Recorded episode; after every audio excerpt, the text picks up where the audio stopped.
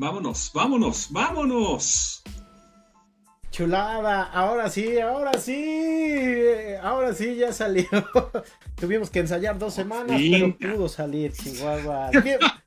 bienvenidos, muchas gracias al joven maravilla. Bienvenidos a ñoñoteca Podcast, el podcast para los ñoños que todos llevamos dentro. Programa número 17 de la tercera temporada y programa número 60 en total de ñoñoteca. Agradecemos a toda la banda que nos ha acompañado desde el inicio y a los que no, pues súmense a esta bonita, bonita comunidad. Te habla Doctor Lucas Gamer y el día de hoy, como cada semana, se encuentran mis amigos, mis cuates, desde nada más y nada menos que la bella Tulancingo para el mundo, el sociólogo del gol, el joven Ahmed Díaz de Orbañanos, claro que sí. Hola, Vlad, hola, Emma. Este, saludos a Raúl Orbañanos, ¿no? me, me, quedó como la primera narración del, de León, no sé si lo vieron, León Chivas, este, que estaba atragantando Raúl Orbañanos con narró. Qué raro. Este, pero mm, feliz porque ya termina este, media temporada, ¿no? Y ya se viene el primer corte de caja que hacemos cada año. Entonces, si vieron series de televisión. Hoy vamos a hablar de series de televisión.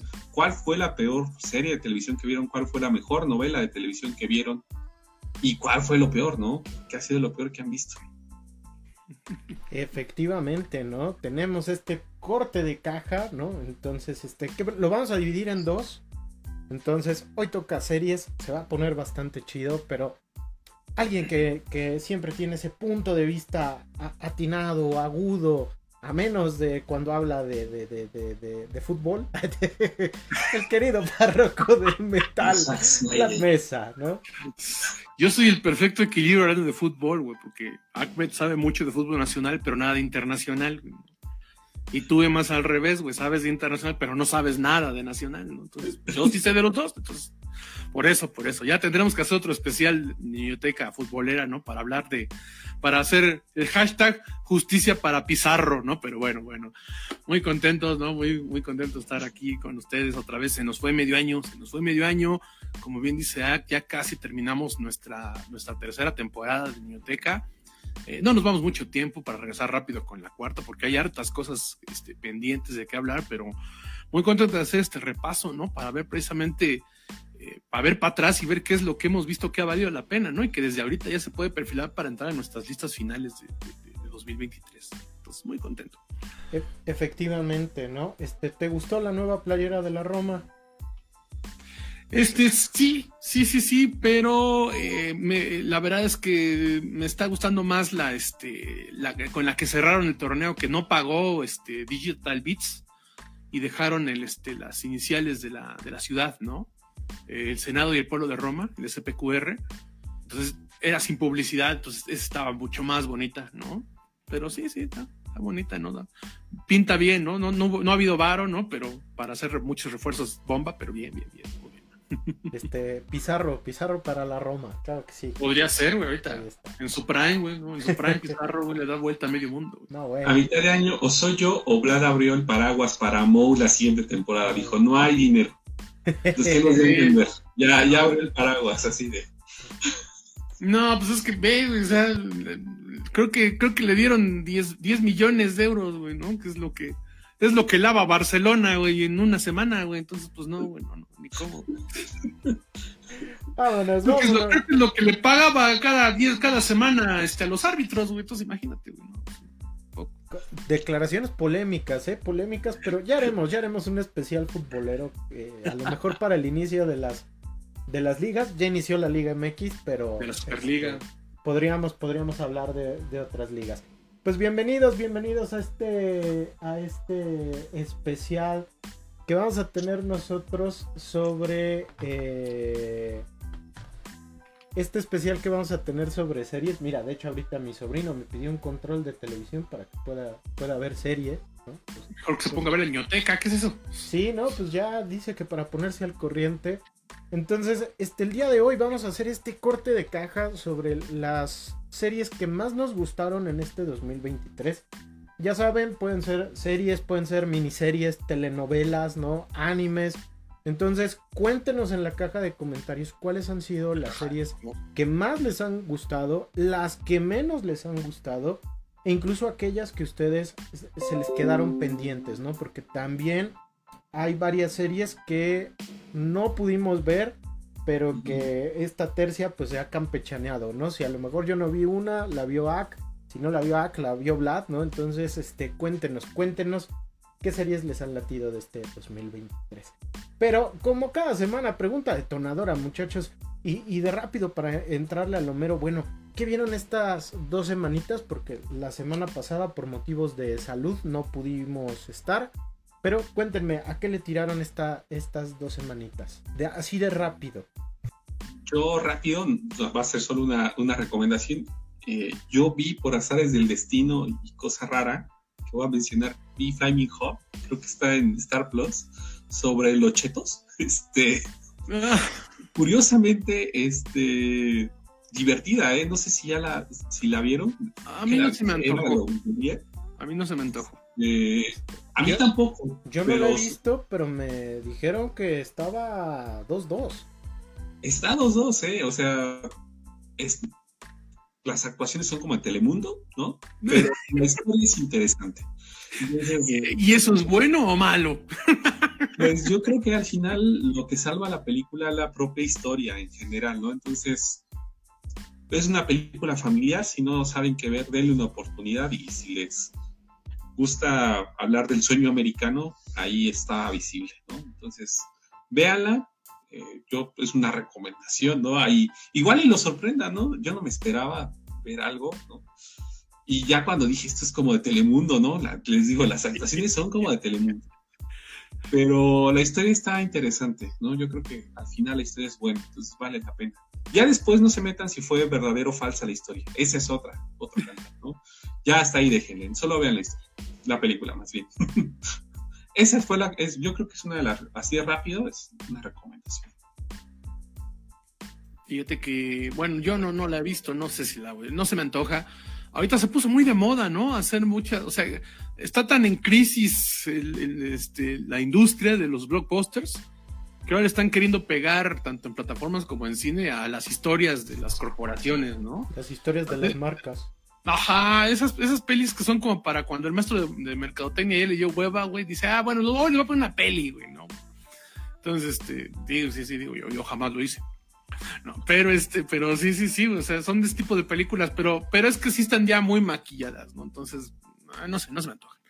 Fíjate que yo este, terminé de ver, eh, terminé de ver varias series, ¿no? Este, precisamente para poder llegar aquí tenía unas pendientes, entonces este, terminé de ver varias, pero rápidamente comento, bueno, terminé de ver Black Mirror, este, me gustó, me gustó, la verdad es que las últimas temporadas mm, ya habían estado como muy, muy como meter celebridades y menos historia, pero estas como que otra vez se construyeron las historias y, la verdad es que me gustó, esta, o sea, si ustedes les gustaban las primeras temporadas y luego sintieron que decayó, es buen momento para retomar Black Mirror, ¿no? Sí, son, eh, sí, son seis capítulos muy bien, o sea, todos son buenos, todos son buenos. Uno mejor, uno te va a gustar más que el otro dependiendo del estilo que te guste, porque más son distintos géneros, ¿no? Que también eso es bueno. O sea, hay medio comedia, hay este thriller, hay drama, hay terror, ¿no? Entonces, la verdad es que vale la pena, vale la pena esta temporada de Black Mirror. Terminé de ver The Witcher. Eh, bueno, comencé a ver y terminé de ver la primera parte de Witcher. No sé si ustedes la vieron. No, no, no. Es, no. es mi pendiente. Igual mío. Mira, todo mundo lo está haciendo pedazos. Esa es la verdad. Pero yo que no, yo no he leído los libros, no he leído los cómics, no he jugado los videojuegos. Entonces no, no estoy, sí sé que está desapegada, sé que incluso Henry Cavill por eso se va de la serie, porque se peleó por el hecho de que no respetaran el material original. Este, pero la verdad es que a mí sí me entretuvo. A mí me parece que está entretenida. No más allá. No es una serie que te va a cambiar la vida, pero si la has venido viendo y no eres clavado de, la, de, la, de, la, de, los mitos, digamos, de, Witcher, este, la verdad es que está entretenida. Pero si, si eres fan desde antes del material original, probablemente la vas a odiar, ¿eh? por lo que he leído, por lo que he leído. Entonces, este, está una recomendación con, este, con precaución. Y luego, este, bueno, vi otras cosas también. Eh, pude ver Copenhagen Cowboy, me gustó muchísimo la serie, ¿no? Pero esa, este, sí, o sea. Vamos a hablar de ella. Ah, sí, excelente, ¿no? Bueno, entonces me guardo mis comentarios, ¿no? Para ese momento. Este, spoiler alert. Y luego vi, este, vi una película muy bonita que eh, todavía no sé, a lo mejor termino hablando de ella la próxima semana. Probablemente no, pero a lo mejor sí se cuela hasta el tercer lugar. Pero me encantó una película en Netflix que estaba yo esperando que se llama Nimona, que está basada en una novela gráfica. Este, la verdad es que este me, encantó, me encantó, eh, al grado incluso estoy considerando a ver si la próxima semana vengo a platicar, ¿no? También que hablemos de las películas, a ver si hablamos de Nimona, porque la verdad es que fácilmente debe ser una de las mejores películas del año, ¿eh? Sí lo creo así, es una película animada, es una película muy bonita, está basada en una novela gráfica que yo no tengo porque son de esas que dices, ah, sí, luego la compro, ah, luego, luego, luego, ¿no? Y, pero ahorita vi la película me encantó. Sí varía un poco de la historia del libro, o sea, la película te plantea un, plot, hay un plot twist en, la novela gráfica que aquí en la, que aquí en las, en la, en la película se quitan de encima, este, a los, no sé, este, tres, cuatro minutos, ¿no? Eh, pero la verdad es que a pesar de que sí como que cambia un poco el estilo, la historia, que es una historia de identidad, Ajá, que es una historia de, este, de, de, de, de, buscar quién eres, pero además de que la gente respete quién eres, o sea, que, que es una analogía de la, o sea, es una, es una película fantástica, ajá, eh, pero es una, una analogía a la identidad de género, que, que este, Indy, ah, ese fue el nombre de su autora, Indy, no recuerdo.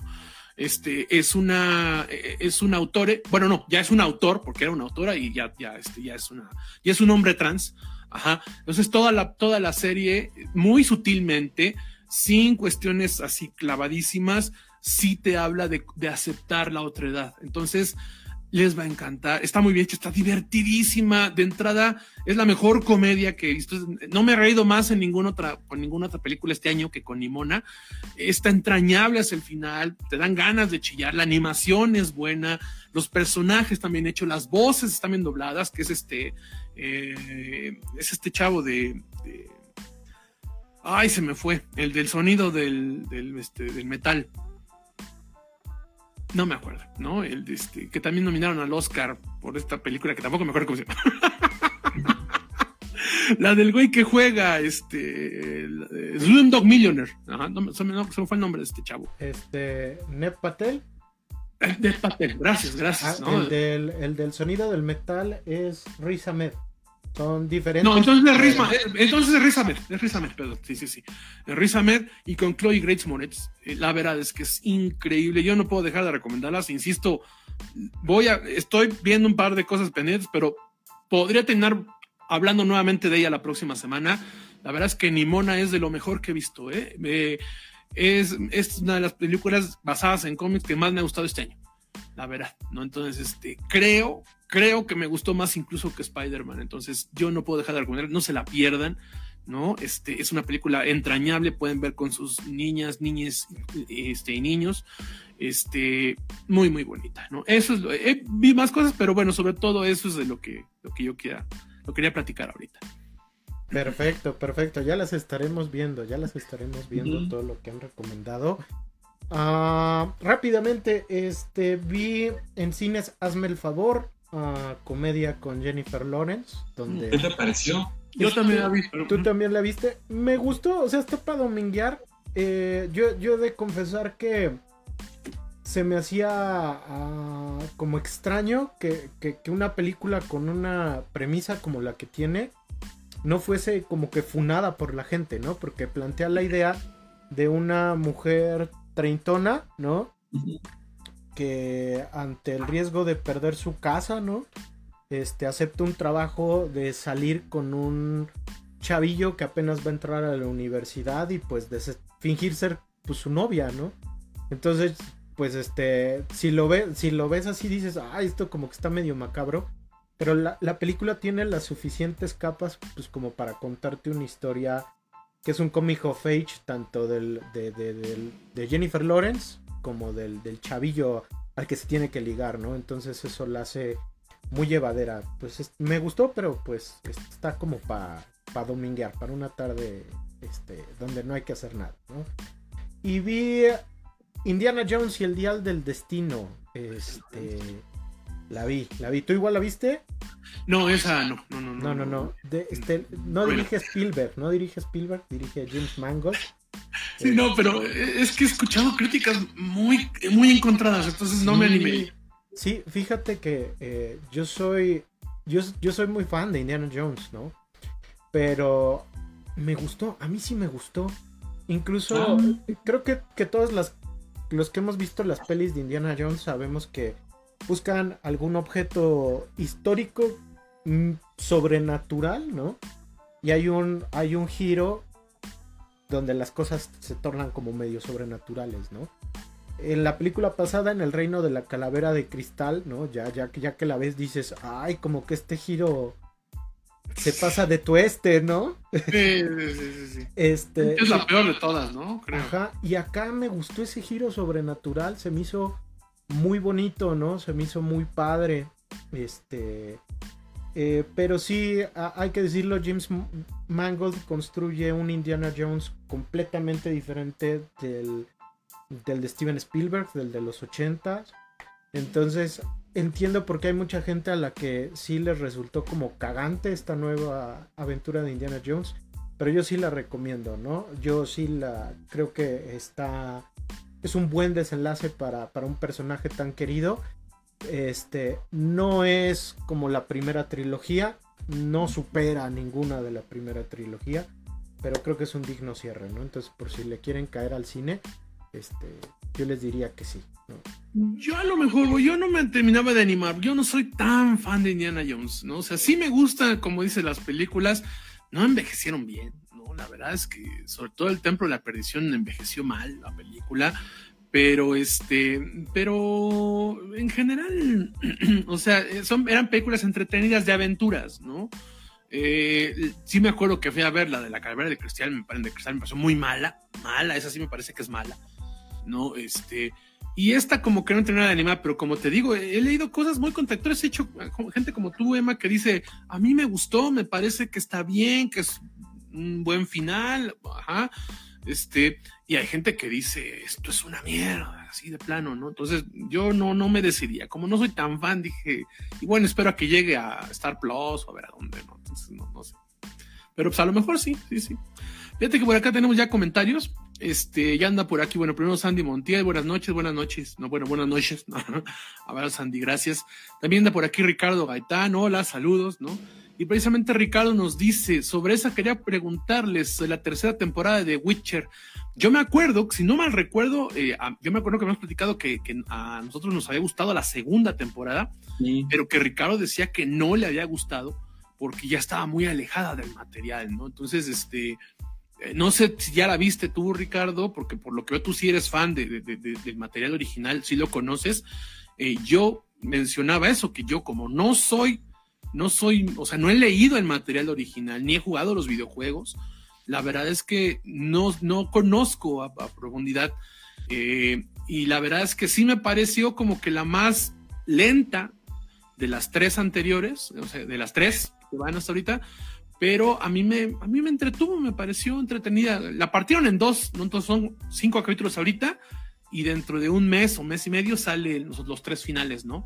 Entonces, este, pero bueno, sí sé que a la mayoría de la gente que conoce el material final no le está gustando, no le está gustando, le está odiando mucho y que precisamente dicen que es muy preocupante porque esta tenía que ser muy buena para que en la cuarta temporada, que ya no está Henry Cavill, sino que está el güey este que es ex de Miley Cyrus. Este, este Liam Hemsworth. que además, no, Liam no, es el otro, ¿no? Es, es Liam porque Chris es Thor. Ah, sí, bueno, me hago bolas, ¿no? Que este güey está muy enojado que porque nadie lo ubica. Pero pues sí, ¿no? Todo el mundo dice, ah, es el hermano de Thor o el ex de Miley Cyrus. Pues perdón, vato. Y ahora vas a ser el que, el, que se atrevió a suplantar a Henry Cavill, ¿no? Entonces, pobre güey, ¿no? Pero este, pero, pero decían que tenía que haber sido muy buena para que, pues para que se salvara. Pero pues no, la verdad es que el, el 80% de, de la serie es el carisma de Henry Cavill, ¿no? Entonces, yo no veo cómo sobreviva la serie sin Henry Cavill. Honestamente, eh, las críticas son malas ahorita, dicen que Henry Cavill está, y eso sí es cierto, está como en piloto automático, porque no es un mal actor Henry Cavill, pero, pero sí como que está como muy, mm, no sé, cosas que como que se ve que le valen, ¿no? Incluso no puede, no puede ocultarlas, entonces sí, sí está siendo un poco desastrosa. Pero tú, Ricardo, que insisto que desde el anterior no te gustaba que se había alejado, no sé tú cómo la, cómo la veas, ¿no? Por aquí también anda este Roberto Palomino, saludos, ¿no? Saludos, mi querido Vlad, saludos a ti, ¿no? Saludos, banda, saludos, gracias, gracias. es lo que tenemos ahorita de, comentarios, ¿no? Muchas gracias. Igual este me estaban diciendo que no me escuchaba tanto, ya acerqué el, micro. Este, ustedes me dirán si ya me escucho. Sí. No sé si para afuera, pero. este, pues, pues vamos a iniciar, vamos a iniciar. Ahí está el que estamos viendo de la semana toca iniciar ahora sí este conteo. La dinámica es la siguiente, seleccionamos las tres mejores series que hemos visto en este eh, andar del 2023. Está un poco, si, vieron muchas series buenísimas, va a estar complicado, ¿no? Si no vieron tantas, pues es como más fácil. Pero vamos a agregar, en vez del pilón de una cuarta buena serie, vamos a hablar de la serie que creemos que nos ha parecido más desafortunada en este 2023, ya sea porque nos decepcionó o en su defecto porque sí es una mala serie, ¿no? Al final de cuentas, ustedes saben, es nuestra opinión y las opiniones son como el culo, cada quien tiene uno, ¿no? Entonces, este, vamos, para ello necesitamos, necesitamos de una herramienta especial. necesitamos de alguien especial, así que el joven Díaz nos va a presentar a nuestra querida amiga de, muchas épocas. La ruleta de la muerte, patrocinada por Pollo Brujo. Recordando que este, por cada brujo que metan a un cine de cadena comercial, la niñoteca da otro pollo brujo. Y tres y los meten a la iglesia y se lo comen enfrente del padre. Chulada, chulada. Ahí, ahí está, ahí está. Vamos a poner, compartir la pantalla para que lo puedan ver este estos, estos señorones y también pues ustedes allí en casita, ¿no? La Igual, gracias a, Space, ¿no? También patrocinador. También a Space. Ahorita nos salió un patrocinador feo, Stock Flex, no sé qué sea, ¿no? ahí está, Pollo Brujo y... Es un banco de imágenes. Ah, con razón. Con razón, ah, muchas gracias. Perdón, Pollo Brujo. Pollo Brujo. Ñoñoteca y Pollo Brujo, ¿no? Ahí estamos los tres, ¿no? Entonces vamos a girar la ruleta y vamos a ver quién es el que va a iniciar esta primera ronda con la serie que le pareció decepcionante. Entonces, vámonos, vámonos, vámonos, vámonos. Y mira cómo gira la ruleta de la muerte.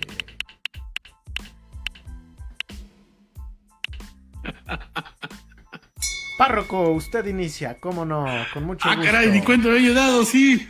Qué cosa. bueno, más antes, perdón. Ya tenemos dos comentarios aquí en la, en la caja de comentarios. Este, dice Palomino, la mejor serie, la neta, fue la de Corky. Tienes suerte de que sea uno tan chaborruco de saber de qué estás hablando. ¿Alguien de ustedes sabe qué es lo de Corky? ¿Quién es Corky? Este, sí, pero yo ya no me acuerdo cómo se llamaba esa serie, pero sí me gustaba. yo tampoco, era este aprendiendo a vivir. No, no, este. No me acuerdo, no me acuerdo. Pero bueno, era una serie inclusiva, ¿no? Pero fue un personaje muy famoso en los 90. No me acuerdo cómo se llamaba la, este. No sé si así se, llamaba Aprendiendo a vivir, creo que era, no me acuerdo, ¿no? Este, en fin, pero sí. en fin, bueno. Este, y aquí dice Sandy Montiel, metí pescuecitos, ¿cuenta o no? Y a ver, depende. si tenemos evidencia de los pescuecitos, a lo mejor lo que invitamos es una bolsa de pescuecitos, eso puede ser, ¿no? No el pollo, pero sí una bolsa de pescuecitos, ¿no? Con este, con Valentina. Pero tiene que haber evidencia. Chido, ¿Eh? meter este, un, esquite con una pata de pollo. ¿no? con, con, un tuétano así, güey. La vida sigue su curso aquí en México, la serie de Corky. Ah, claro, sí, sí, sí, sí, no, no, esas. Iniciaba con Obladí Oblada, ¿no? No me acuerdo, eso sí, no me Canal 5 y Canal 4 la llevo a pasar igual. Fíjate, este. Fíjate, por aquí también Gustavo Godínez. Saludos, Gustavo, abrazos, ¿no? Y dice: Les dejo mi top 5 de las mejores series que vi de la primera mitad del año. Dice: Love and Death, ajá. Ted Lasso, Barry, Last of Us y Succession. Succession, perdón, este. probablemente hablaremos de alguna de estas, ¿no? De una o de dos de estas seguramente van a salir, ¿no? Entonces, pero sí, muy, muy recomendables. Muy recomendables. o hasta vida de todas. ¿Eh? O hasta de todas. O hasta de todas podría ser. O hasta del Blue Label de Johnny Walker. Pero bueno, gracias Gustavo, sí, ¿no? Muy buenas recomendaciones. También nos recuerda, ¿no? La vida sigue su curso, se llama la serie de Corky, ¿no? Bueno, qué cosa, ¿no? Qué, recuerdos tan chaborrucos vino aquí a, levantar Roberto Palomino, pero bueno, muy este, bien, muy bien. Nos salen un par de canas más gracias a, Roberto. Por en la barba. Qué cosa, bueno, a ver, échale, bueno. Échale párroco su serie que no le gustó y... Ah, de sí, sí, pues es que no dejan llegar los comentarios, ¿qué quieres? Está, está sensacional. Ahmed, Ahmed continúa y yo cierro, entonces ahí está. vale, vale, vale, vale, ¿no? Dice, dice Sandy que acepte el, el, este, el reto de los esquites, por cierto, ¿eh? Ya que ya cantó Ahmed, ¿no? Entonces. Con pata de pollo mollejas. Y tiene que haber evidencia, ¿eh? Obviamente. Sí, sí. bueno, ahora sí, este. Ahora sí, ahora sí. Gracias, gracias a todas las personas. Síganos comentando, ¿no? Por favor, en la caja. Este, que vieron, que nos recomiendan, que no, este, qué retos quieren hacer, si se acuerdan quién era Corky, etcétera, etcétera. Bueno, entonces, eh, a mí me costó mucho trabajo. Me costó mucho, mucho trabajo porque sí tenía como muy claras las dos primeras, pero ya el, este, ya la tercera me, estaba yo entre varias, ¿no? Y estaba Barry, por ejemplo, estaba Las Mariposas Negras, estaba este, Bronca, ¿no? Eh, pero al final, eh, ya haciendo como que una valoración todo lo que vi, sí debo decir que, una, que en tercer lugar se terminó colando una que iba yo a platicar la semana pasada. Va, va tu decepción, va tu decepción. Ah, la decepción primero. Sí, sí, sí. ah, bueno. Avísenme, avísenme. Ah, perdón, es que como estaba con los comentarios me perdí un poco, disculpen. Mira, la decepción, la verdad es que sí vi cosas así medio gachas, pero tampoco nada que me, que me pareciera así horrible, horrible. O sea, algo que dijera, ¿por qué demonios estoy queriendo llegar a esto? No. Eh, sí, por ejemplo, sí vi algunas que me parecieron que tenía como que cierto hype y no me gustaron, pero hubo una, por ejemplo, la de que es, que es buena, que platicábamos que con Ak, que era la de este, la de Abo de Elementary, que es muy buena, pero yo ya no soportaba a la protagonista, ¿no? Pero sí la recomiendo ver, ¿no? Pero al final yo creo que como decepción me voy a quedar con la maravillosa Miss Maisel. Eh, yo es una serie que veía hace mucho, o sea, desde que empezó, me gustaba mucho porque me gustan las series de época, porque precisamente, por cierto, La maravillosa Miss Maisel es una serie protagonizada por la nueva Luz Lane, la que va a ser la nueva Luz Lane, este, Rachel este, Brosnahan, me parece. Este es una increíble actriz, es muy carismática, o sea, la verdad es que sí me parece un buen cast. Yo insisto, ya, ya, ya he platicado aquí mucho de, la poca fe que le tengo a algún verso, pero, este, pero, pero Rachel este, sí es una muy buena actriz, y sí es, o sea, sí me parece que es un buen cast. Ajá. Entonces, justamente en estas series donde ella pues se hizo de un hombre, brilló mucho, estaba muy bien estructurada, era una serie muy divertida, está muy bien dirigida, incluso esta última temporada que no me gustó estaba muy bien dirigida por Amy Sherman Paladino, ah, que es la creadora de Gilmore Girls, pero yo lo comentaba en la semana, el seguimiento que le iba yo dando, al final la verdad es que esta temporada se hizo muy para arriba, muy, muy para arriba, porque de por sí desde la temporada pasada ya sentía forzada, ahorita ya ya te caen incluso gordos los personajes. La verdad es que ya no sabían cómo cerrarla, habían estirado demasiado. Este, ya era necesario que cerrara, pero además padece mucho de este problema que tiene Amy Sherman Paladino, que es una feminist, ¿no? O sea, que disfraza de feminismo cosas muy conservadoras, este, muy estereotipadas, ¿no? Y a mi punto de vista hasta medio misóginas. Entonces, al final seguía siendo la historia de, este, sigue idealizando al güey que te violentó, sigue idealizando al güey que te engañó, este, no importa que seas exitoso, lo importante es que tengas una pareja. O sea, eran muchos, muchos, este, muchos eh, mensajitos muy misóginos disfrazadas de empoderamiento de mujer, de la mujer. Entonces eso me parece muy malo, francamente, de eh, Gilmore Girls, por eso es que envejeció tan, pero tan mal. Hoy en día es una serie muy rancia, Gilmore Girls. Entonces, este, entonces me parece que le pasó lo mismo con esta. Si a usted le gustan las series, las comedias de época, porque eso está muy bien ambientada, está muy bien dirigida, insisto, los vestuarios, la, la, la, música, todo está increíble, eso sí. de, este, de, la, de la serie, sí vale la pena que la vean. Pero honestamente, las primeras dos temporadas son muy buenas y después la serie se cae dramáticamente. Y en esta última hubo un episodio que a mí me gustó mucho, que no se trató de la protagonista precisamente, sino que se trataba de su manager, que se me pareció que terminó, debería haber sido como que el, personaje principal. Si hacen un spin-off, ojalá sea de, su manager. No me acuerdo cuál era el nombre del personaje, este, pero la, este, es Alex Bronstein, me parece que es este, la, actriz, una comediante. Y la verdad es que salvo ese personaje, la serie se cayó horrible, se cayó horrible. Entonces yo no puedo, yo puedo recomendar que la vean del principio, pero si se caen a la mitad no se pierden después de nada, ¿no? Yo eso es lo que tengo como, como, como la decepción, ¿no? Sin ser mala como tal, no, la verdad es que sí me hizo muy por arriba. No sé ustedes. Yo no, no la he visto. Tenía ganas de verla, pero no he tenido oportunidad. Ah, y como en series nos vamos rolando, me he dado cuenta cada quien ve series diferentes, entonces ya, digo, ah, mejor no la veo. Sí, sí, vale la pena ver. Insisto, las dos primeras temporadas son buenas y divertidas. Después ya no. Eh, ¿Voy yo? Eh, yo tengo de series malas. Es que vi una que nada más vi un episodio.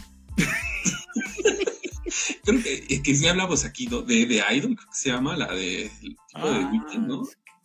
Esa se hizo muy mal. El Esa era una bala que te tocaba recibir y no recibiste. Ya, ya acabó y este hasta le redujeron un episodio, ¿no? Una cosa así. No, esa cosa sí era muy malo. El primer episodio sí me dio, me perturbó mucho, ¿no? Entonces dije, no, ya no quiero. Quiero continuar mi vida bien. Este, y en decepción, entonces me puse a pensar cuáles vi este año y es una que se estrenó a finales del año pasado, pero la vi en, a inicios de este. Y fue la segunda temporada de Alice in Borderland. Eh, a mí me decepcionó porque esperaba muchísimo de la, de la serie. Fue el final, porque la primera parte es muy, muy buena. Y la segunda parte, no sé, como que se avienta huecos así, se los pasa por el arco del triunfo algunas, algunas resoluciones eh, y me quedé con como un sabor medio agridulce, ¿no? Entonces, a mí me gustó mucho la primera parte, si no la han visto, se la recomiendo bastante. Y después ustedes me dicen si la, qué les parece la segunda temporada frente a la primera. No es mala, no es mala, quiero aclarar esto. O sea, no es algo muy detestable como de Idol, pero sí baja mucho el nivel respecto a la primera. esa sería mi, Está, basada en un manga, si no me equivoco, esa ¿Sí? Alice in Borderland, que es un hitazo. Yo no sé, no sabía, y, decían que era una buena adaptación. No, yo sí, tenía. Habías hablado también de la primera, eh, que, dije, yo sí la voy a ver, pero no, no pensé que fuera, no, nunca me imaginé que hubieras puesto como excepción, ¿no? y, y, de The Idol, sí, ¿eh? O sea, es un anime, ¿eh? Hay quien dice que es de las peores cosas que han hecho en la televisión. O sea, yo sé que hay gente muy exagerada de repente, pero pero no, es que dicen que incluso, o, sea, incluso hasta la popularidad de The Weeknd se está yendo al caño por esa serie, ¿no? Sí, no. Porque dicen que, que, cringe con este cabrón, ¿no? Sí, no, porque aparte hay cosas, hay, hay guiones que él escribió y realmente su personaje. es, sí, y realmente su personaje es. Ah, demasiado extraño, ¿no? Este... Eh, eh, eh, es una fantasía este, muy violenta hacia las mujeres, ¿no? Lo que decían además. Sí, sí, sí, entonces, este, qué duro. Y pues, pues nos da la muestra de que también HBO la puede regar, ¿no? Pero bueno. Este, mi decepción del año, igual fue algo de HBO Max, curiosamente. Este, Vilma, la serie ah, escrita, producida y doblada por Mindy Kaling, ¿no? Este, esta actriz que se hizo famosa por The Office y que ya después este, me parece que, ha tenido otras series de televisión, películas, etc.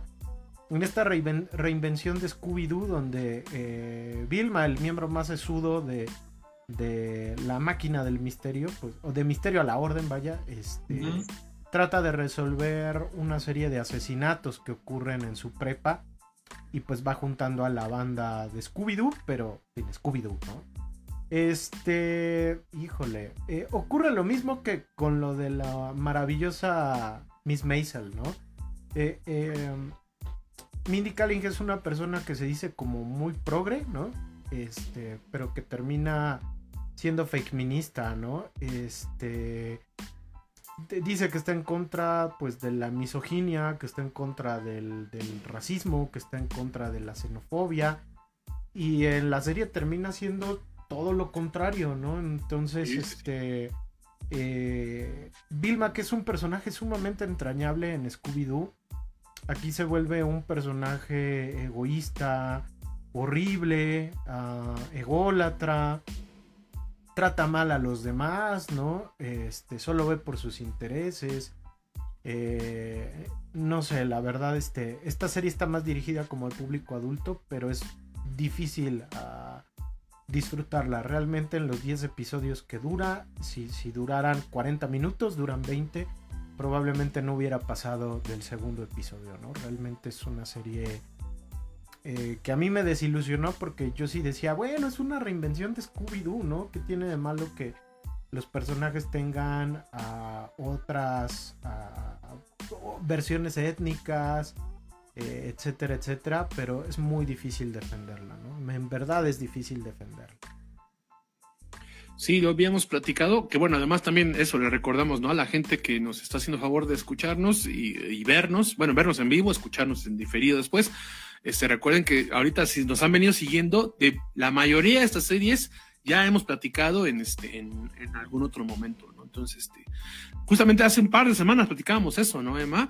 Y de lo que decíamos, ¿no? Que, que, que es peor, ¿no? E, es mejor alguien que abiertamente te dice, yo soy una persona conservadora y discrimino, o sea, eso es una persona fea, pero al menos es una persona honesta, ¿no? Y aquí, eh, quien se disfraza, quien disfraza de productos este, progres, cosas tan agresivas, tan violentas, ¿no? Tan discriminadoras, es peor, es, es, peor, es peor, ¿no? Y bueno, también yo en su momento platicaba, ¿no? O sea, yo no la he visto, yo, yo de veras le valoro a Emma, ¿no? El aventarse esta bala por la biblioteca de ver, de ver Belma, ¿no? Este, pero la verdad es que sí, sí, o sea, también me, ha sido un ánimo. Desgraciadamente la gente la ha criticado principalmente por ser inclusiva, ajá pero eh, no, o sea, no, no, o sea, por mucho que nos duela opinar igual que toda esa gente cerrada, Emma tiene razón, ¿no? Aquí el problema es la creadora, ¿no? Es que malinterpreta todo, eh, es una persona violenta y discriminadora en la vida real también, entonces, este, no, no, no, no podemos eh, recomendar menos, ¿no? Este, Belma, ¿no? Entonces, pues, sí, Emma, no, sí, yo sí me imaginaba que era la que ibas a traer, ¿no? Francamente. Este, podría hablar, ¿no? Por horas, pero la realidad es que creo que eh, mejor gastar el tiempo en las series que sí nos gustaron, ¿no? Pero. No, no, la de vinagre deja rating, güey. No, no, no, no, no, no, porque ahora ya me tengo que cuidarla. ah, de verdad, qué cosa, güey. Qué cosa. Fíjate, antes de que pasemos a lo que sigue, ya Sandy Montianos aquí comenta dice, yo estoy muy mal en línea de series, casi no he visto, ando más entrada en el mundo del anime por el momento. Bueno, también cuentan como series, entonces también recomiéndanos, ¿no? Sandy, segura, a lo mejor em, este Act trae alguna por aquí, a lo mejor, ¿no? Este, pero sé, sé que, no sé si, si la traes o no, pero este, pero, pero también se vale, ¿no? Porque hay, hay animes que están teniendo muy buenas reseñas, ¿no? Muy, muy buenas reseñas. yo tengo como tres eh, pendientes por ver, ¿no? Sí, sí, sí, aquí. Hentai. Hentai. Qué cosa, sí, bueno, ¿no? Ya, cada quien sacando el cobre aquí, ¿no? Pero bueno. Este, dice, me gustaría saber su opinión sobre la reina Charlotte. Yo no la he visto, no sé si alguno de ustedes la... Yo tampoco. No, no, no. Ah, tú, sí la has visto, se ve que tú sí la has visto. No, no, no. No, no, no, sé cuál... No sé, no. No, ¿qué crees que no? Te la, te la, este, te la debemos. Está, está en Netflix y me parece que es spin-off de Bridgerton, ¿no? Ah, ya, ya. exactamente, pero yo no la he visto. Yo ni Bridgerton he visto, ¿eh? Ni Bridgerton tampoco he visto, ¿no? Entonces, este, entonces la verdad es que no, yo no la, no, no la sé, pero a ver, por favor, quien nos esté escuchando, viendo, si alguien ha visto, este, si, si, si es fan de, de toda la saga de Bridgerton y este, cuéntenos, ¿no? Si están viendo la reina Charlotte y cuéntenos opiniones, ¿no? Porque aquí no, la verdad es que no han Esta vez sí te la debemos, ¿no es así? Nadie la ha visto, ¿no? Ahorita, ahorita va a salir alguien en la caja de comentarios. Pero por lo mientras, vámonos con, ahora sí, las tres mejores series que hemos visto en este 2023. Pero para ello traemos nuevamente a nuestra amiga, querido Ak, ¿cómo se llama? La ruleta de la muerte, patrocinada por ¿Cuál es el patrocinador de ahora? Telmex, ¿no? Usted no apareció su, su gentalla, Emma, güey. No, no, este. Sí estaría gacho, sí estaría gacho que me saliera algo así. Una, vez en una clase, este, me salió, me salió uno de juegos este cachondones, ¿no? Entonces dije, ¿qué onda con esto? ¿Quién sabe de dónde? ¿Por qué? Maldito algoritmo se equivocó. Yo creo que es el algoritmo. Es el algoritmo, ¿no? Yo soy una persona decente. Vámonos, vámonos con el giro de la ruleta de la muerte, patrocinada por Pollo Brujo, Canal Spacey. Blue Label de Johnny Walker. Vámonos. ¿Cuál? ¿Cuál, ¿Cuál más? Blue Label de Johnny Walker. Entonces, ahí está, ahí está. Ah, pues mira, me toca a mí. Échate tu reseña con esa voz de Blue Label. Este, no, no puedo, no puedo sacar la, la, por completo la voz de don Alfio el Coco Basile, pero le mandamos un saludo. Increíble técnico, ¿no? Este, es que es fan de. Es fan de ñoñoteca, ya, ya, ya, ya contó, ya contó el Coco Basile que le gusta hablar de películas mientras este saborea un elixir, ¿no? Padrísimo, padrísimo. Número 3. Este. Mi tercera serie preferida. Nada más y nada menos que. Este, rápidamente el orden. Soy yo. Después va Ahmed. Sierra, Sierra Vlad. Este, la número 3 de las series que más me gustó. Ted Lasso, temporada número 3. Ya la que cierra. Ya la que termina. Este, no está al nivel de la temporada 1 y 2, pero sin duda se mantiene. Se mantiene y acaba donde tiene que acabar. Esa es la realidad. Es una serie que acaba en un momento donde eh, ya es necesario acabar. Eh, porque si no le pasa lo, que a muchas series que se alargan y se vuelven tediosas, van perdiendo público, frescura. Aquí no, aquí a pesar de que se pierde cierto, cierta calidad, lo cierto es que se mantiene un nivel emotivo, ¿no?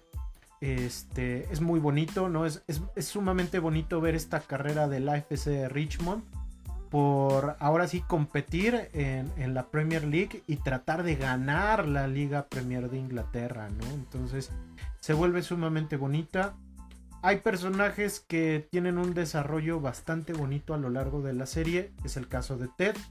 Hay algunos otros que, que como que sus situaciones se resuelven en un 2x3 pero al final termina siendo muy emotiva. Es una serie que, ya lo había dicho, ¿no? Yo antes toma el fútbol como pretexto para hablarnos de la vida, ¿no? Entonces, en esta ocasión Ted Lasso habla mucho sobre la amistad, ¿no? Habla mucho sobre la inclusión, habla mucho sobre eh, el compañerismo en el deporte, ¿no? El compañerismo en la vida, sobre el amor e incluso algo que me gustó es que es una serie que trata de romper con muchos tabúes, ¿no? Y en esta tercera temporada habla sobre la homosexualidad en, el deporte, ¿no? Que, en el fútbol es, un tabú muy grande, ¿no? Este, el, hablar y reconocer que hay eh, futbolistas que son homosexuales, ¿no? En el fútbol femenil como que se habla de manera mucho más abierta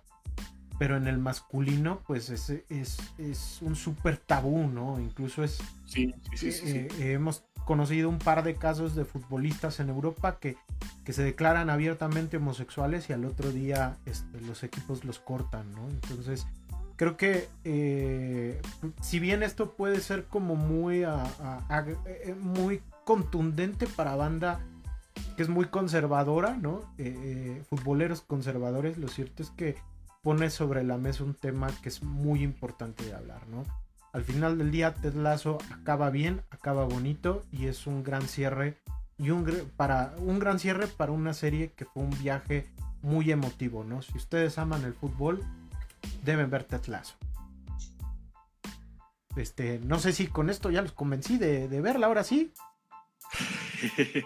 yo, la, yo la tengo pendiente, ¿no? Yo sí es una serie que, este, que quiero ver pero no, pues ya sabes, ¿no? Ah, luego tengo esta, luego esta, yo sí tengo ganas de verla, ¿no? Porque sí se ve que es una serie está muy bien hecha. Desde la temporada 1 tú no has dejado de hablar bien de la, serie, ¿no? Entonces, es una serie corta, es una serie que es, creo que, como bien dices, ¿no? Que eh, supo dónde terminar. Entonces, obviamente, sí parece que ser de esas series que, este, que, que, valen la pena. Entonces, yo, yo sí, yo sí, insisto, convencido desde la, desde la temporada uno que hablabas, pero por un motivo u otro no, no, la he, no, no la he podido ver, ¿no? no la Pasa en Apple TV, ¿no? Si no me equivoco, ¿no?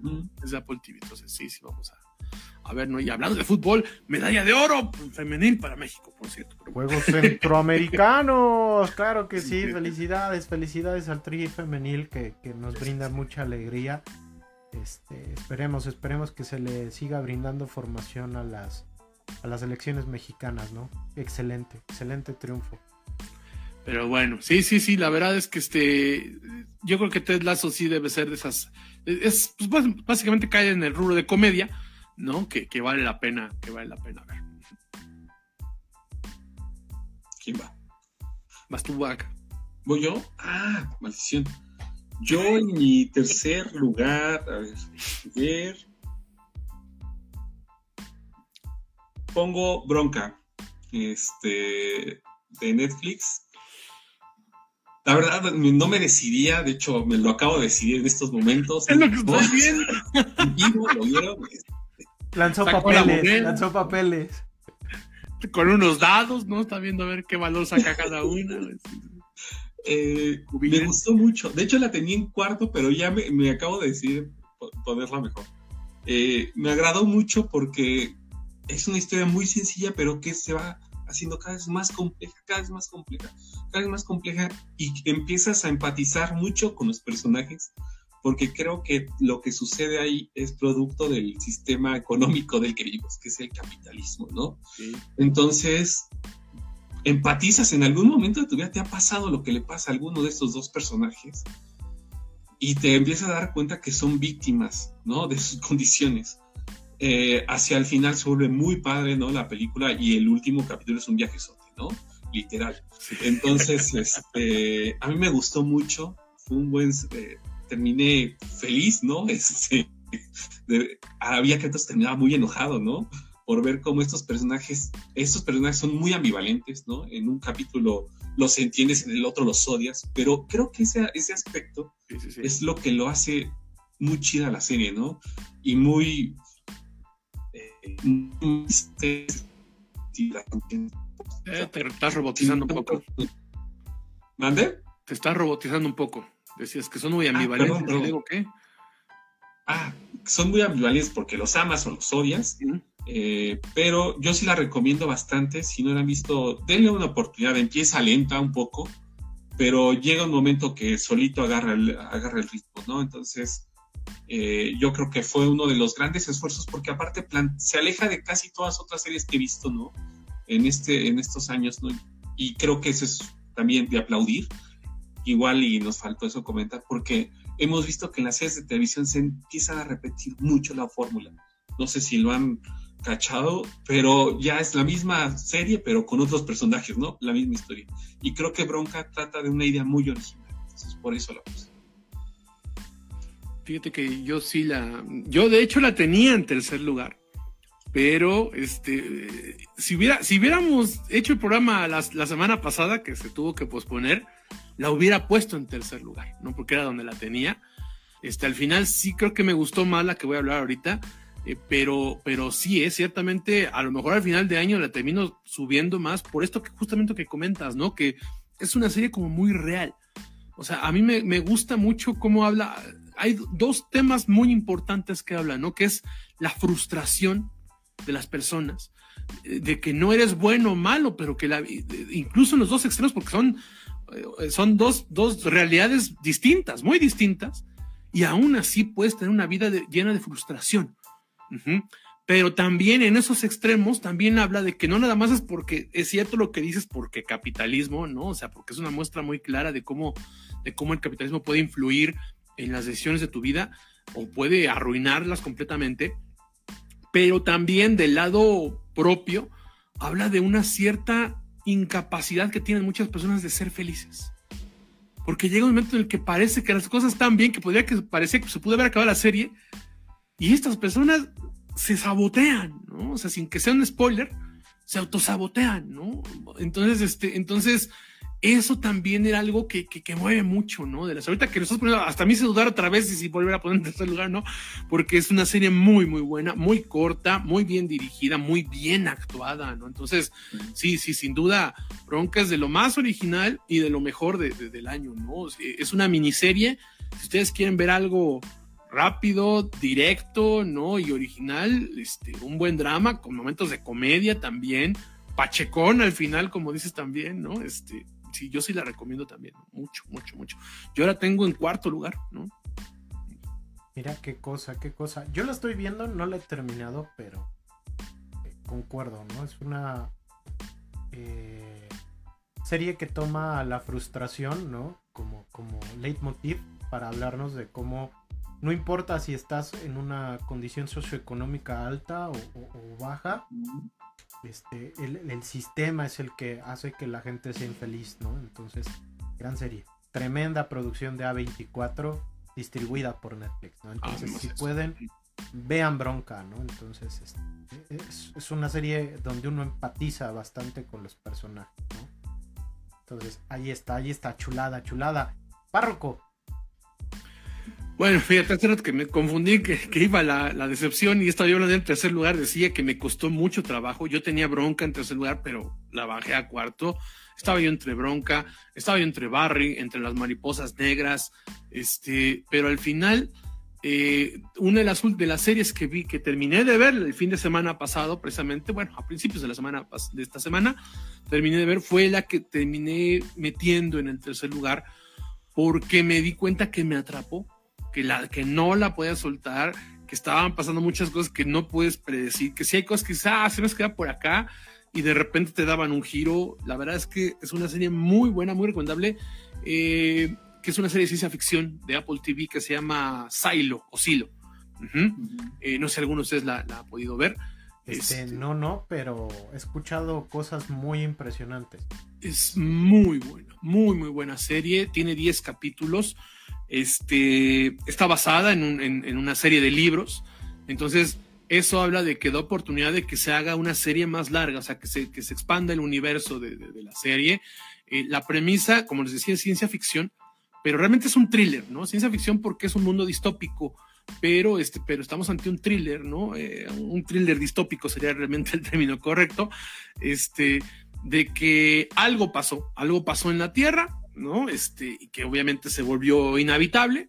Ajá, es ya un lugar tóxico, devastado. Y entonces las últimas personas de la Tierra viven en un silo, ¿no? Es decir, en una de estas construcciones este, verticales largas que, bueno, hoy en día se usan para guardar, este, guardar granos, ¿no? Cebada, etcétera, trigo, etcétera, etcétera, ¿no? Pero entonces viven en un silo enorme, ¿no? De ciento y tantos pisos, ¿no? Entonces, este, eh, como siempre, bueno, hay, una estructura, ¿no? Eh, quien gobierna está más arriba, quien haciendo cosas más operativas. Si bien es cierto, no habla de ricos y pobres, sí habla de, de, una jerarquía de, este, laboral, digamos, ¿no? De, lo que la gente ve. Y la gente que hace cosas operativas, pues vive hasta abajo, ¿no? Entonces, este, la premisa comienza en que pues tienen que vivir ahí pero la forma en la cual se hacen penas de muerte, castigos o incluso suicidios es que la gente decide salir. Y al salir, pues se muere. Se muere y toda la gente ve a partir de una, una única pantalla que hay, eh, de una cámara al exterior, se ve cómo se muere. Entonces lo único en la que la gente se puede entretener es en ver ese, esa tierra, esos, esa tierra baldía, ¿no? Que en la que se convirtió la tierra, ¿no? Pero cuando de repente dos personas eh, salen y otras, y otras personas fallecen, o sea que de repente se rompe como que la cotidianidad de las, del día a día, empieza a aparecer sospechas de qué es lo que pasó, porque obviamente la gente en el gobierno no le gusta hablar del pasado, no le gusta hablar de qué, nadie sabe qué pasó con la Tierra y están prohibidas las cosas que llaman las reliquias, ¿no? o sea, las cosas que, que son de, tiempos más atrás, que, que, hablen de la historia de la humanidad. Entonces, pues empieza a haber cuestionamientos de por qué está prohibido, de qué es lo que están ocultando, y obviamente después se va descubriendo, pues como todas esas series, en eso mejor si se mejor un poco cliché, de que cuando, hay un control tan férreo, pues que hay una conspiración de que hay algo más atrás pasando, ¿no? Eh, no solamente habla de, esta, de esta división jerárquica del trabajo, ¿no? De, esta, de esta división del trabajo, este, sino que también eh, es, insisto, ¿no? Como, como parte a partir de, un par de, suicidios y un par de asesinatos, este, pues todo va, es ir develando qué está pasando, e ir develando estas intrigas, ir develando los juegos de poder que tienen varias personas allí y cómo además bajo el pretexto del bien común, Ajá, se toman ciertas decisiones correctas y otras el, bien común como pretexto para el beneficio propio, ajá, o sea, como no pasa nunca en la política, este, pues termina siendo también una serie de decisiones que afectan positiva o negativamente a otros. La verdad es que la serie está muy, muy bien hecha, muy bien actuada. Cada capítulo pasa algo. A mí me recordó un poco a Game of Thrones en el hecho de que a cada rato se muere gente, ¿no? de que, de que no sabes quién es el protagonista o la protagonista, de que no te debes encariñar con nadie, ¿no? Porque igual te lo descabechan en la siguiente. Este, la verdad es que eh, es, es, muy, es poco, si bien es cierto la premisa, insisto, de este mundo postapocalíptico y que algo oculta y todo, es ya medio conocida, ya es un tropo más o menos de la ciencia ficción distópica, la forma en la cual está construida como thriller, este, hace que sea impredecible y que sea muy emocionante. Cada capítulo pasa algo muy importante, muy emocionante. Eh, cada capítulo se muere alguien, ¿no? Este, sin que sea un spoiler, ¿no? No, digo quién, pero este, en cada capítulo hay un cambio, ¿no? De, de, de, jerarquía, se descubre algo que te cambia la posición y la visión que tienes de cada uno de los personajes. Entonces, la verdad es que yo me le eché de volada a la serie, ¿no? O sea, eh, es muy atrapante, ¿no? Si tienes oportunidad, si tienes tiempo de, maratonearla, vale mucho la pena. Yo sí creo que es de las mejores series de ciencia ficción que he visto este, en este año.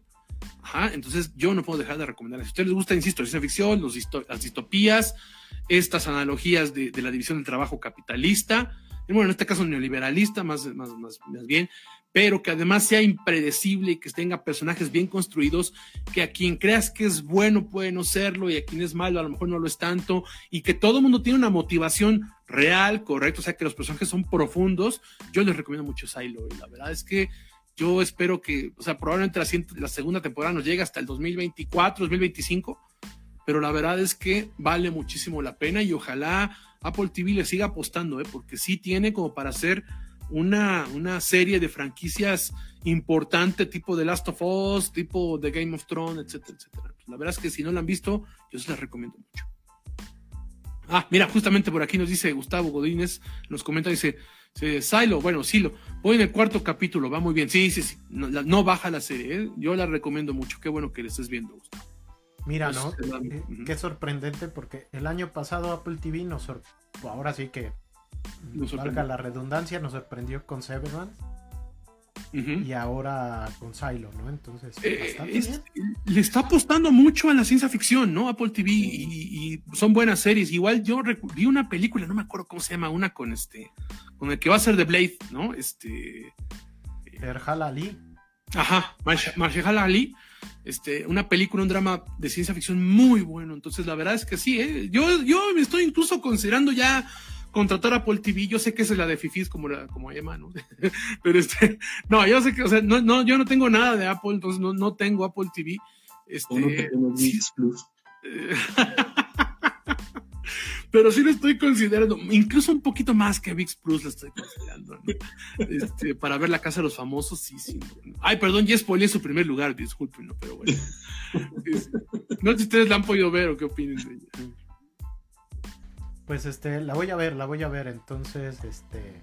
Sí, sí, sí, me llamaba mucho la atención, pero inició justo cuando estaba Ted Lasso, entonces pues me decidí por el bigotón. Mm. Yo tengo una pregunta, Vlad, antes de que pasemos a la siguiente. ¿Se parece a Snowpiercer o no?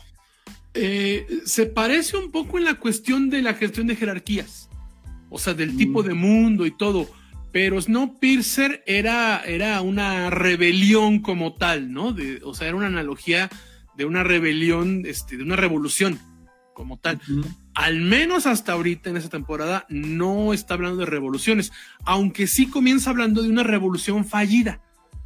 Ajá, de gente que quería sabotear el bien de todos, ¿no? Digamos, no decían. Entonces sí podría ser que en algún momento sí se parezca más a Snowpiercer. Eh, es una serie de, novelas cortas, si no me equivoco, este, estas de Silo.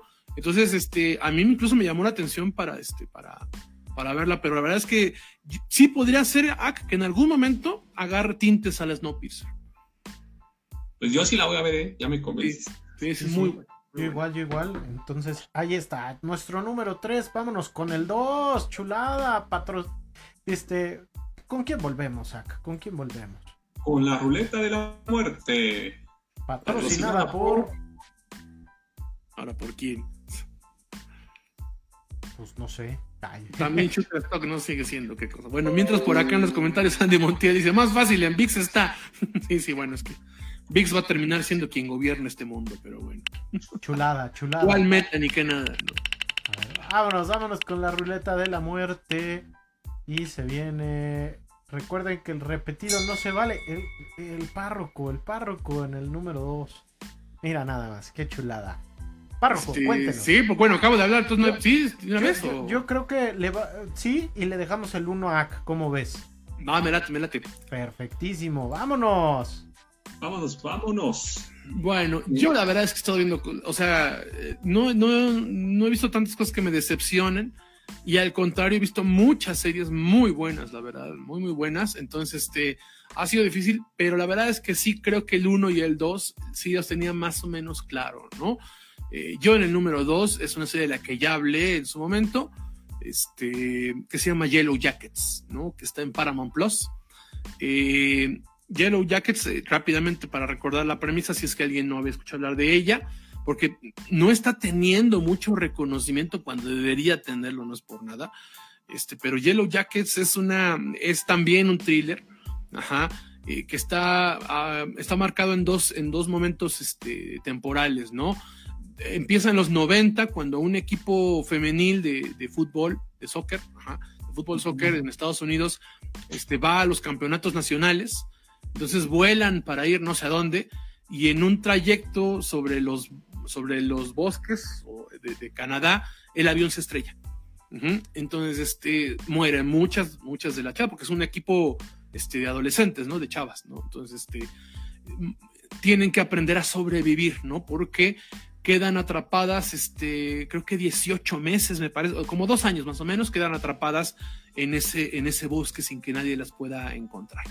Sabemos que quedan dos años porque después pasa otra línea temporal en la que vemos el, la actualidad. Esto pasa, insisto, a mediados de los 90, a mediados finales de los 90, y luego estamos viendo ya eh, qué pasó. Entonces sabemos que algunas de las protagonistas que estamos viendo en ese accidente sobrevivieron porque estamos viendo sus vidas en la actualidad. Entonces, eh, eh, la serie me gusta mucho empezando porque no es como, no juega con la cuestión de la, eh, de la duda de, quién quedó vivo y quién no. De varias personas sí, ¿no? De varios protagonistas sí, porque conforme va avanzando la serie vamos viendo que hubo quien sí se murió, quién sobrevivió, quién se murió ya en el, en el, en, el presente, digamos.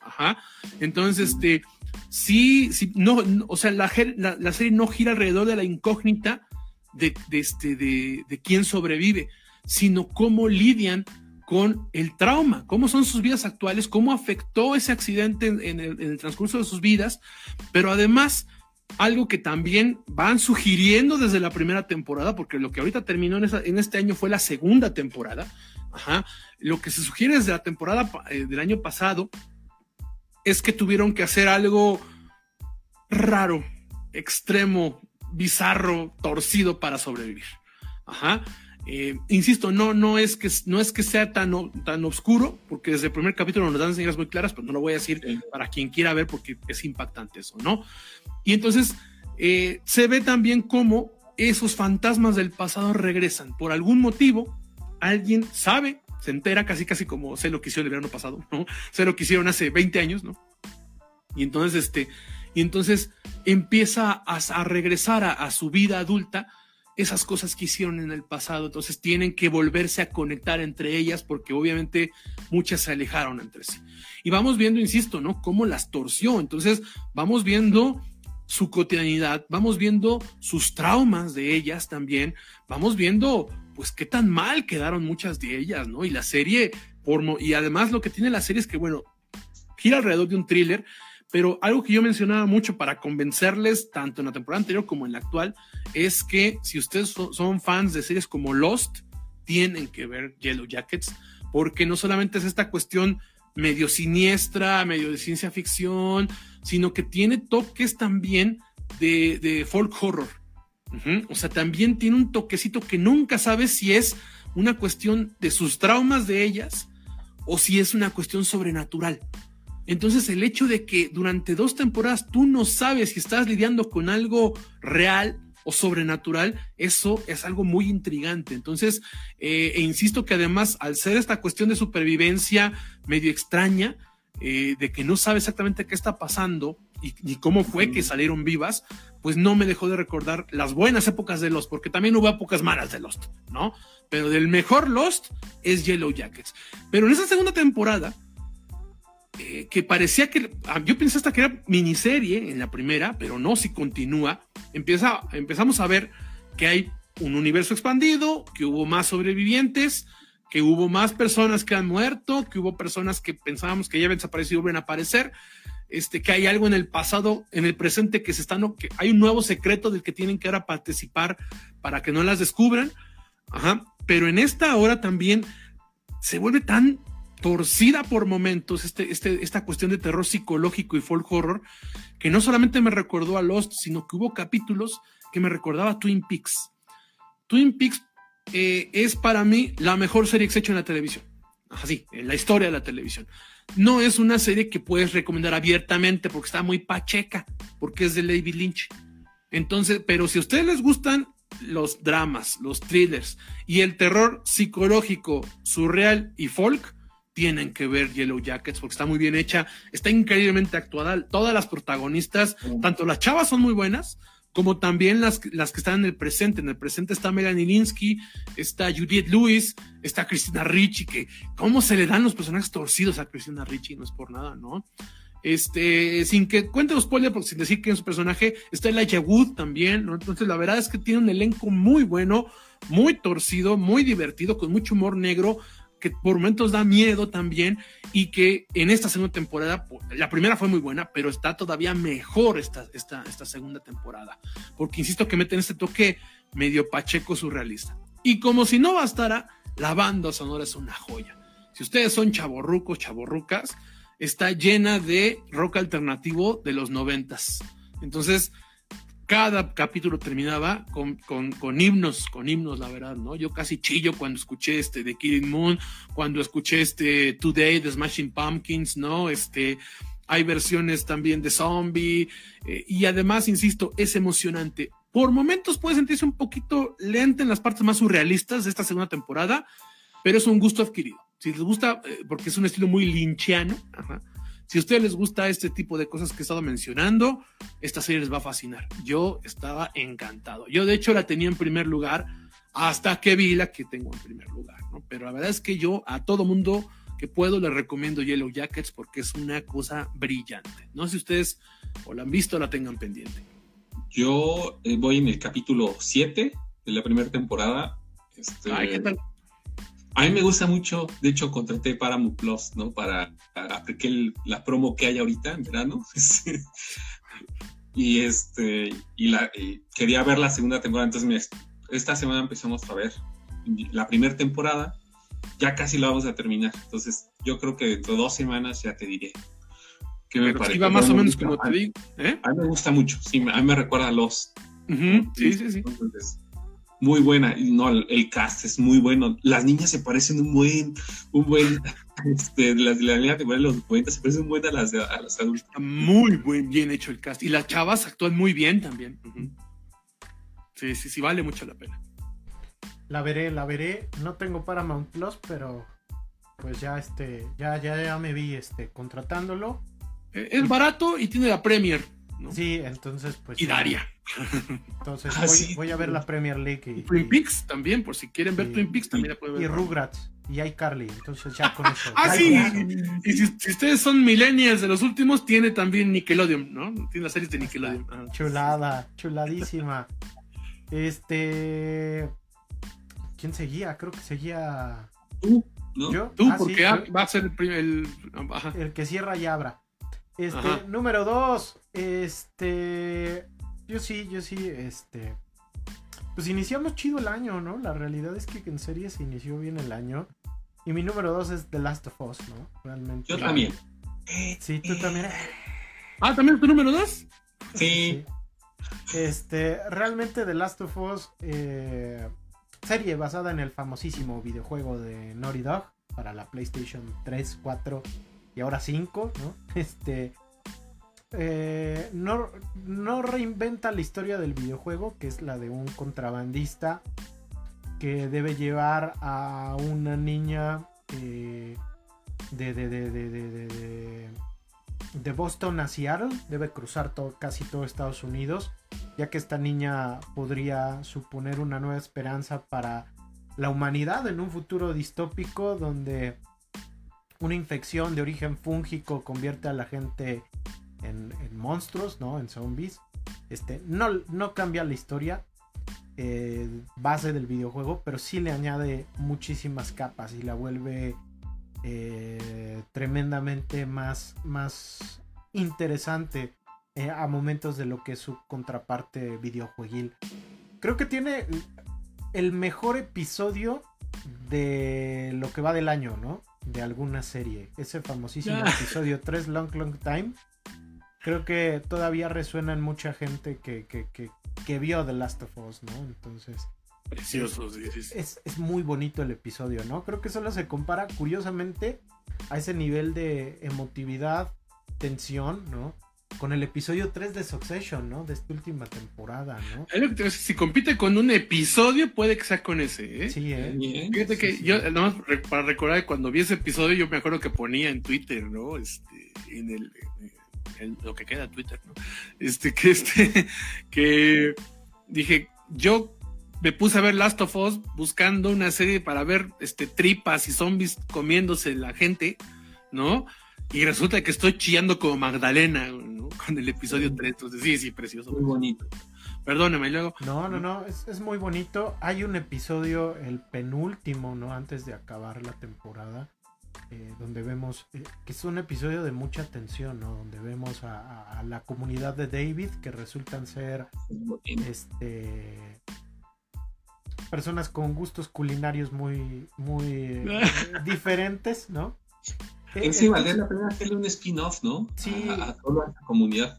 todo eso, ¿no? Eh, al final del día, mientras Ted Lasso toma el deporte como ah, pretexto para hablar de la vida, The Last of Us toma la distopía y este futuro de infecciones virales, ¿no?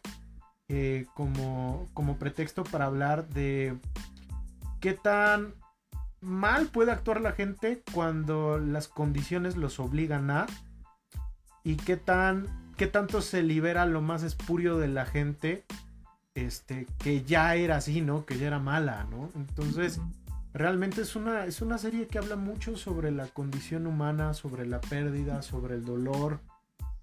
Este eh, pero sobre todo pues también habla sobre sobre sobre el amor también no y de cómo también el amor nos hace cometer algunas terribles decisiones no me ha gustado. Pedro Pascal, este, efectivo, ¿no? Este, eh, eh, lo queremos muchísimo a Pedrito Pascal, pero aquí la serie se la lleva la, la, ay, se me fue el nombre de la actriz. Ah, Bella Ramsey. Bella Ramsey, ¿no? Este, ya platicábamos en su momento, decíamos, este, que, que- que mucha gente, sobre todo los, los, los más jóvenes, consideran que la mejor actriz joven es esta Millie Bobby Brown y nos damos cuenta que que Bella Ramsey se la lleva de calle, ¿no? Bella Ramsey tiene un rango actoral que, que, que- Que tampoco es mucho mérito llevarse a Millie Bobby Brown, ¿eh? no, Déjame no, no, pero, pero vaya, Bella Ramsey lo hace bastante bien. Ya, ya muchos actores más grandes y consagrados, ¿no? En la industria hollywoodense quisieran tener el rango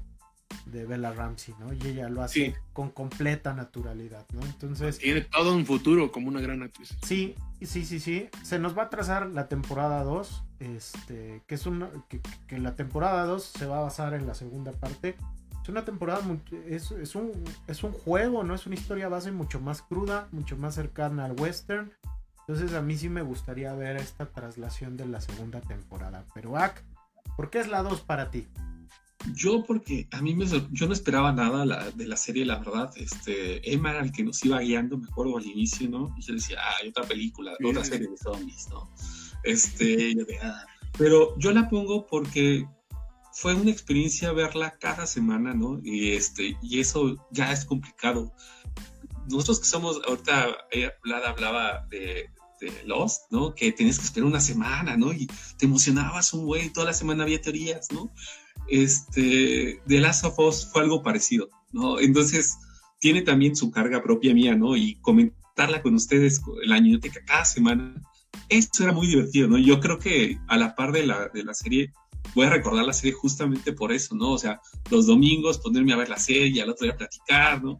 Este, eso era muy, muy, muy chido, ¿no? Entonces creo que ese fenómeno eh, la pone, desde mi punto de vista y por todo lo que comenta eh, Emma, la pone por encima incluso de su section, ¿no? O sea, a mí me gusta mucho su section por el tercer episodio, pero creo que el fenómeno, como dice Emma, de, de Last of Us, de tocar varios temas y que hasta los FIFAs hablen de Last of Us chido, ¿no?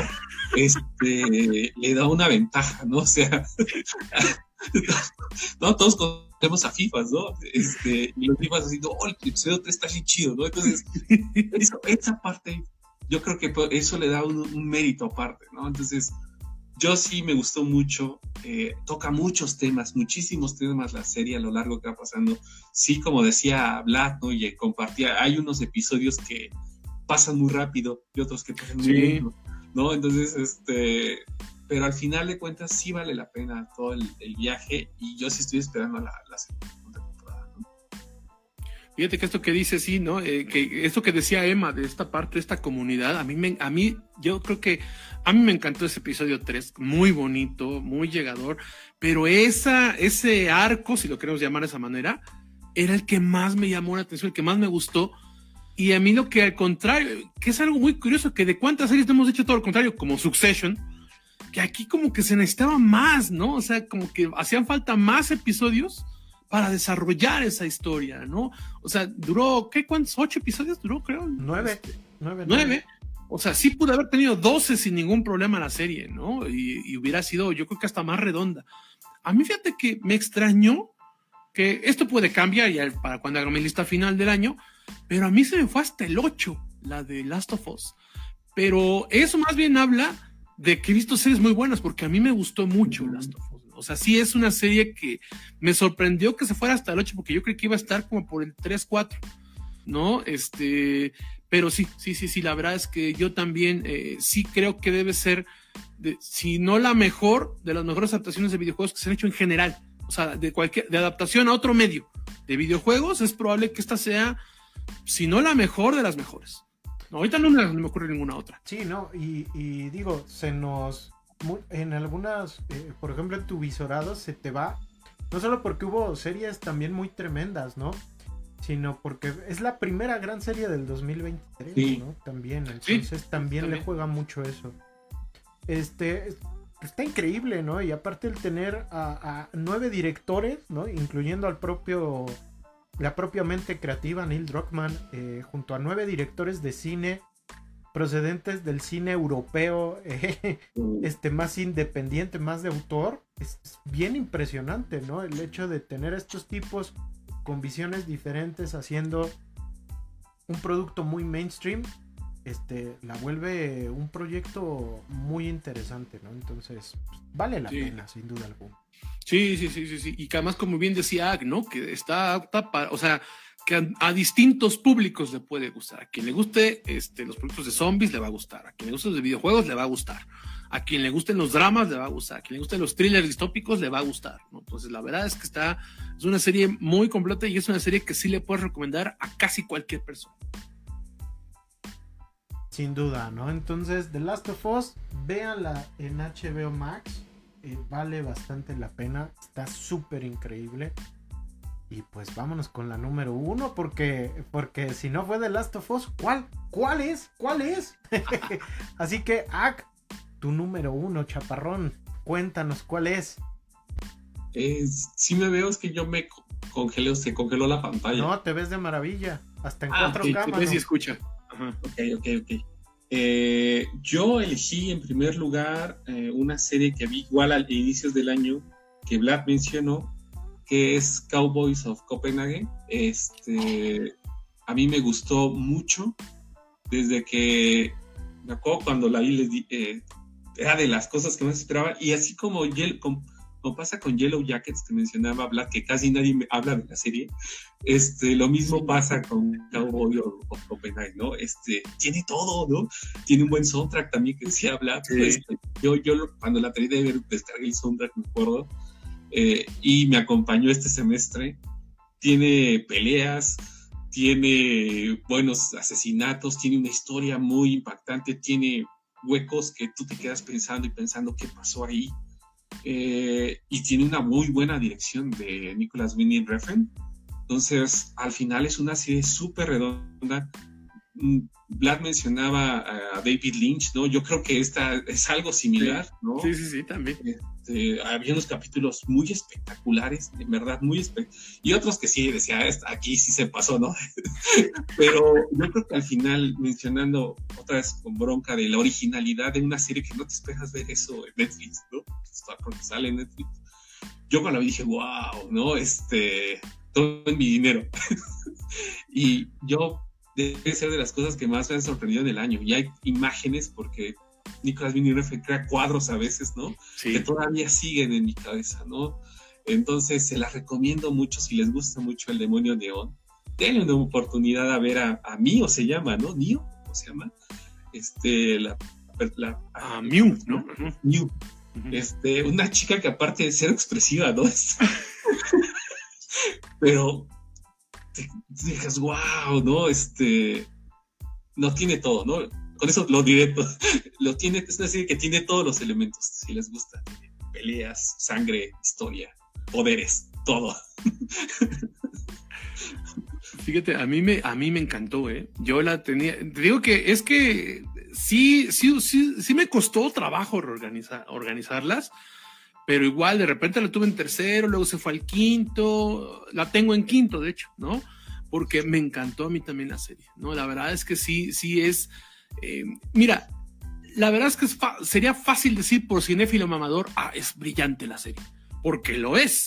Y porque, pues, como buen cinéfilo mamador, así como decíamos de bronca, que hay que verla porque es de 24, si no te quitan la creencia del cinéfilo mamador, también cuando lanza algo Nicholas Winding Refn, ¿no? Pero este, pero la verdad es que sí me parece que es como que una combinación de las mejores cosas que hace Winding Sí. Refn, ¿no? Eh, a mí me recuerda mucho al estilo, sobre todo de Only God Forgives, pero Mm. tiene el imaginario del demonio neón.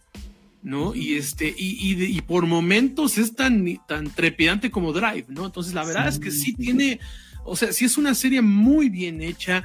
Eh, a él le encantan los planos secuencias, ¿no? O sea, los recor- esos recorridos de cámara, este, que pueden ser tan, tan duros, eh, tan lentos para algunas personas, pero que lo que te hacen es mostrarte perfectamente todo el ambiente, porque además no tiene tantos diálogos la serie. No. O sea, hay, hay, hay, hay capítulos en los que casi no se habla y aún así son impactantes, ¿no? Entonces, todo empieza, sí, por la, ya, ya todo lo que dijiste, ¿no? Pero la verdad es que la dirección de, de, de sí es, este, sí es algo muy notable. Se le nota el, el estilo, se le nota la influencia surrealista, por supuesto, de Lynch, ¿no?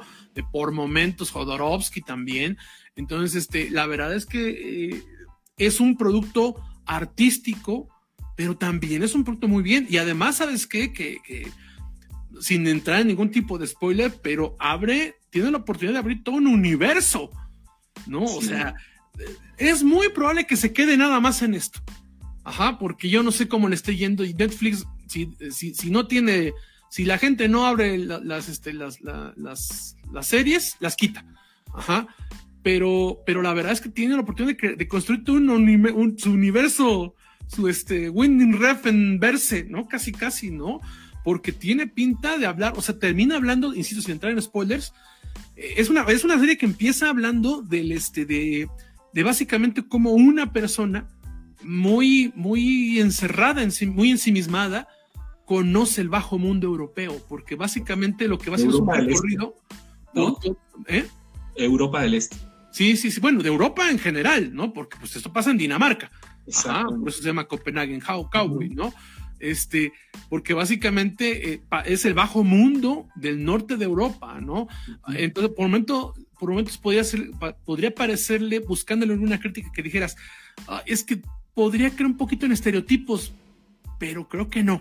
Creo que sí demuestra bien eh, una multiculturalidad, pero también este lado muy torcido, ¿no? Muy, obs- muy, muy oscuro, muy del bajo mundo europeo. No, muy, muy surrealista. Hay un Ajá. personaje que yo me acuerdo cuando que no tiene diálogos, entonces nada más habla como cochino. Ay, eso, esa, esa, esa analogía. Entonces, te- les digo, va, van a, va a haber cosas que van a seguir resonando. O sea, yo la vi al inicio del año y hay cosas que todavía siguen en mi cabeza, ¿no? Y creo que tiene un poder muy grande la serie. eh, ese surrealismo de que quien se comporta como un infrahumano se expresa como un animal. Eso también es algo muy impactante de la serie, ¿no? O sea, ese surrealismo, es surrealismo moderno que lo que hace es que te- es tan directo que por eso es surrealista, ¿no? por contradictorio que parezca. Comienza haciendo una- una- un paseo por el bajo mundo y termina haciendo algo que puede rayar casi, casi en una lucha del bien y el mal, ¿no? Entonces, la verdad es que yo también la recomiendo muchísimo, muchísimo. No es una recomendación abierta, ¿no? Porque no, no a cualquiera le puede gustar a lo mejor, porque sí tiene, es lenta, es surrealista, es pacheca, es cruda, pero es una maravilla visual, ¿eh? O sea, yo creo que nada está mejor dirigido. Este, eh, de la serie yo no he visto nada mejor dirigido que este, que, que, que, que Copenhagen Cowboy. Entonces sí, yo también, ¿no? Yo estoy de acuerdo. Tú, Eman, no sé si ya. No, no, no, igual eh, es, es de mis grandes pendientes, entonces la voy a ver, la voy a ver y ya les comentaré qué tal, qué tal me pareció, ¿no? Y además también, ¿sabes qué? También he de decir que esta serie es mejor que la anterior. A mí me gustó mucho la serie anterior de Nicholas Winding Refn, la de este, eh, Too Old to Die Young, se llama, que esa está en Prime. Ajá. Esa está muy buena, muy, muy buena, pero es que es una serie muy lenta. O sea, la verdad es que sí, sí requiere tu paciencia, ¿eh? Y esta no. Esta, si bien es cierto, tiene sus momentos muy etéreos, este, es mucho más dinámica, porque la otra, yo me acuerdo que sí, un par de episodios los vi en dos partes, ¿eh? de lo densa que puede llegar a ser este, la de Too Old to Die Young, pero también es muy buena. Entonces, la verdad es que estamos hablando de los mejores directores de la actualidad, entonces, sin duda, muy recomendable. Pues ahí está, ahí está. Párroco, cuéntanos, ¿cuál es tu número uno? ¿No vas tú? Este, a ver, déjame ver, al déjame revés, ver. ¿no? Pues es lo que no sé. O sea, la primera era la de Ah, Ak. sí, sí, sí, Ajá. Bueno, perdón, antes de que pases, ya tenemos aquí otro comentario Échale.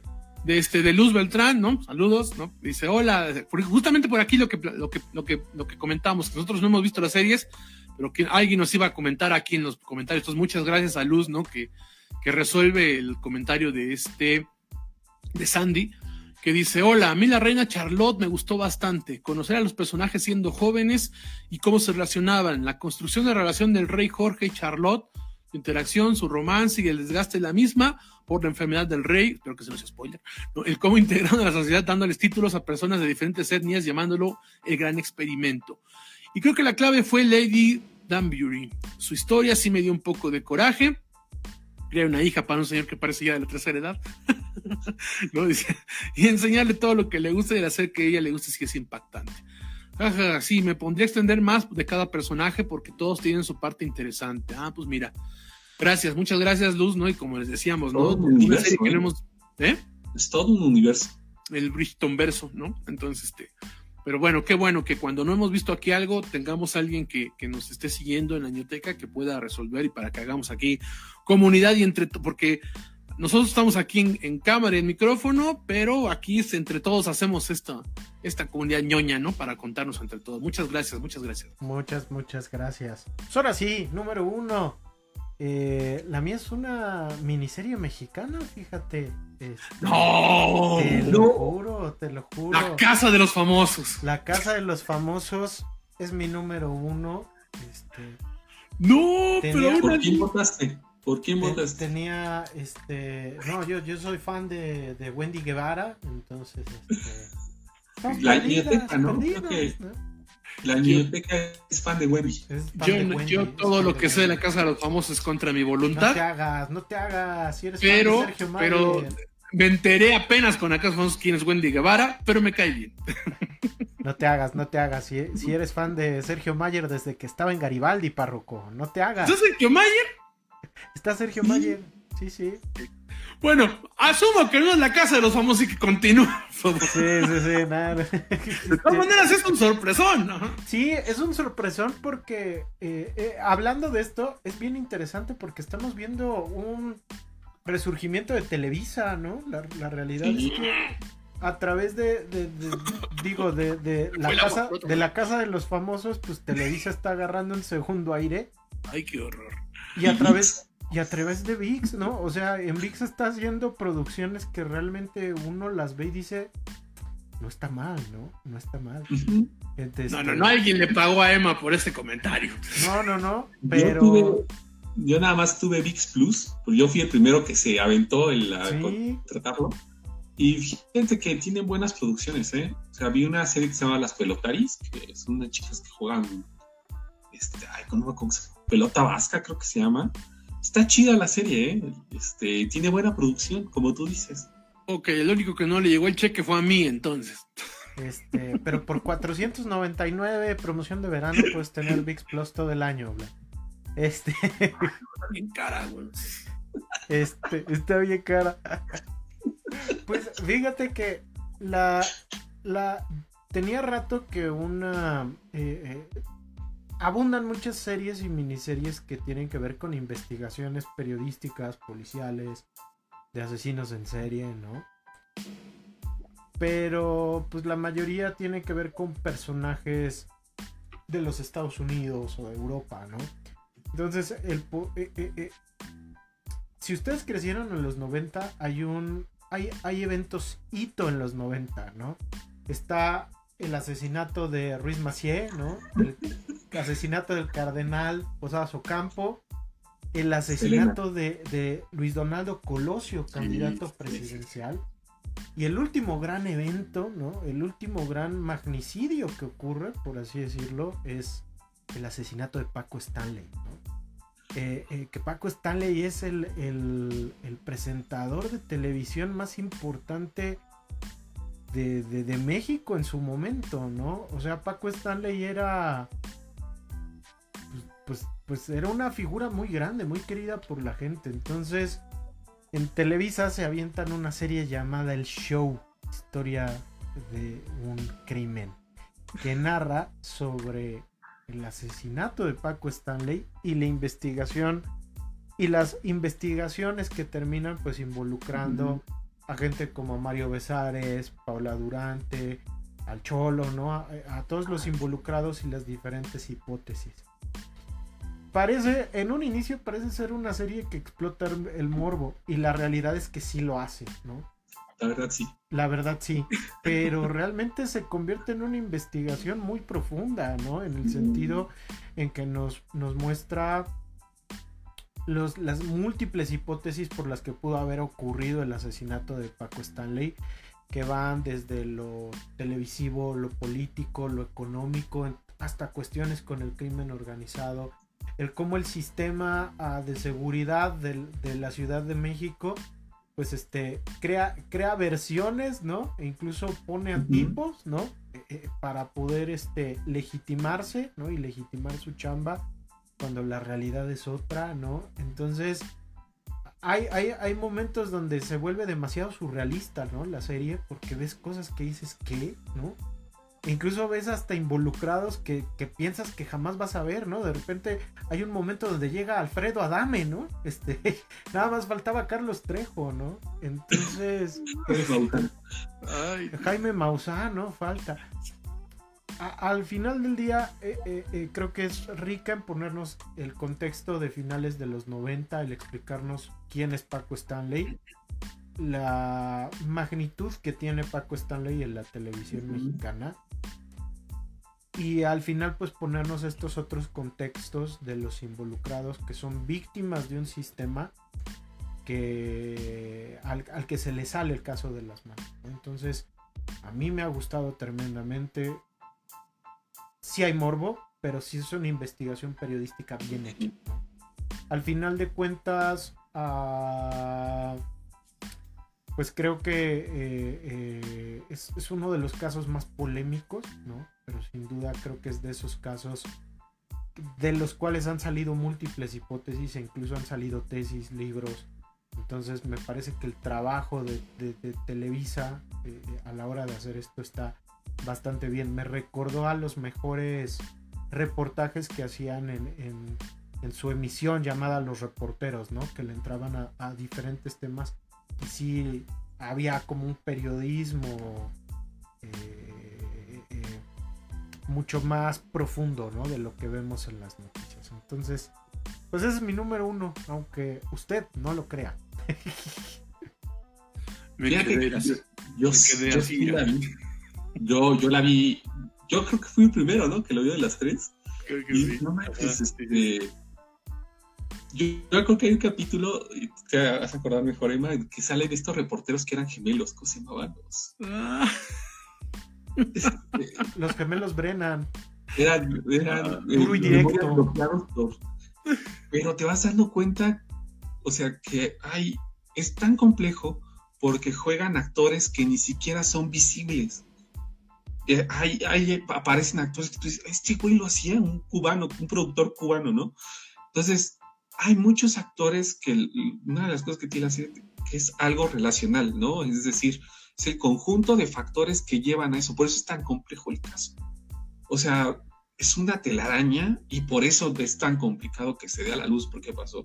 Porque es destapar una cloaca, ¿no?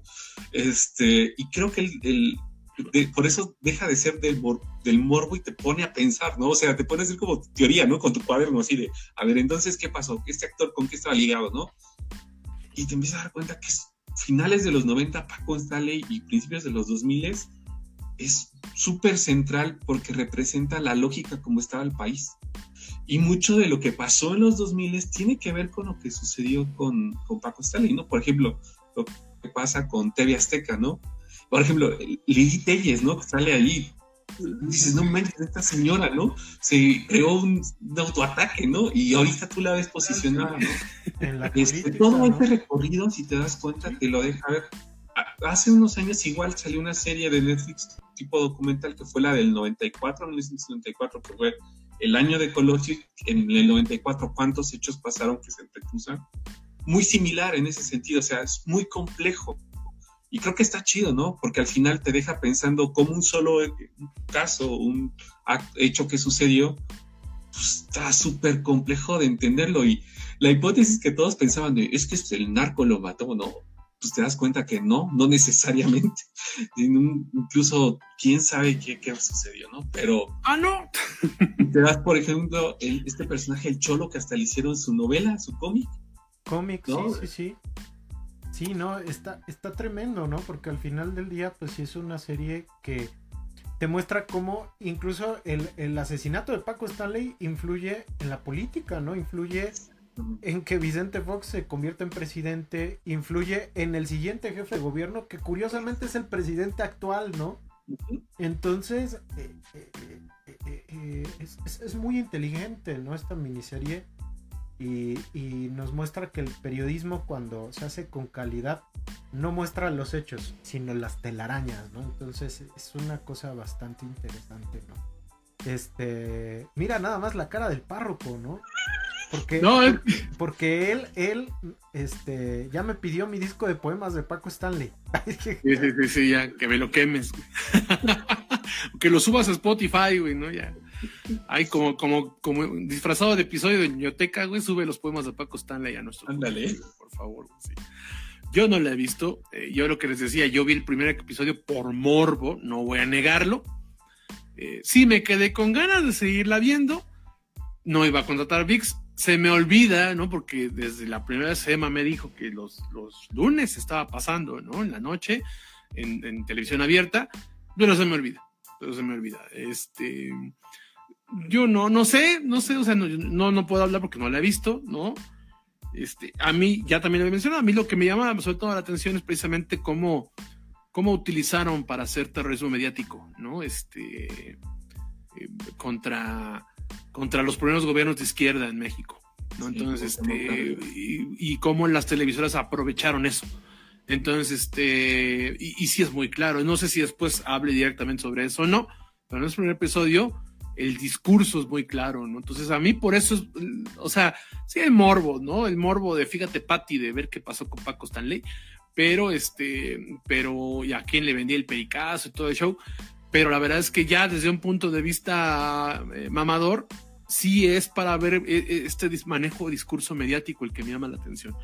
En algún momento la pasarán al VIX abierto, que es el que está en Amazon Prime, y la veré, ¿no? Pero no, no, no, no, no. No, no. no.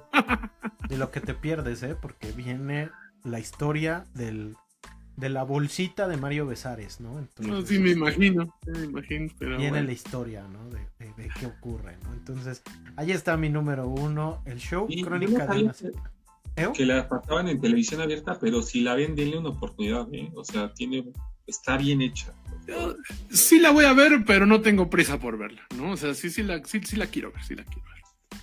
¿Tú en qué lugar la tienes, Zach? No la tengo en mi lista. Bueno, de mis cuatro que tengo aquí, pero a mí sí me gustó. Yo llegué y les dije, véala, véala. Y fue la, la recomendación de la niñeteca de esa semana. Qué cosa. Bueno, pues bueno, yo para cerrar ya, este, eh, de la, mi serie que yo tengo como, como número uno es una de la que hablé apenas hace, este, hace 15 días.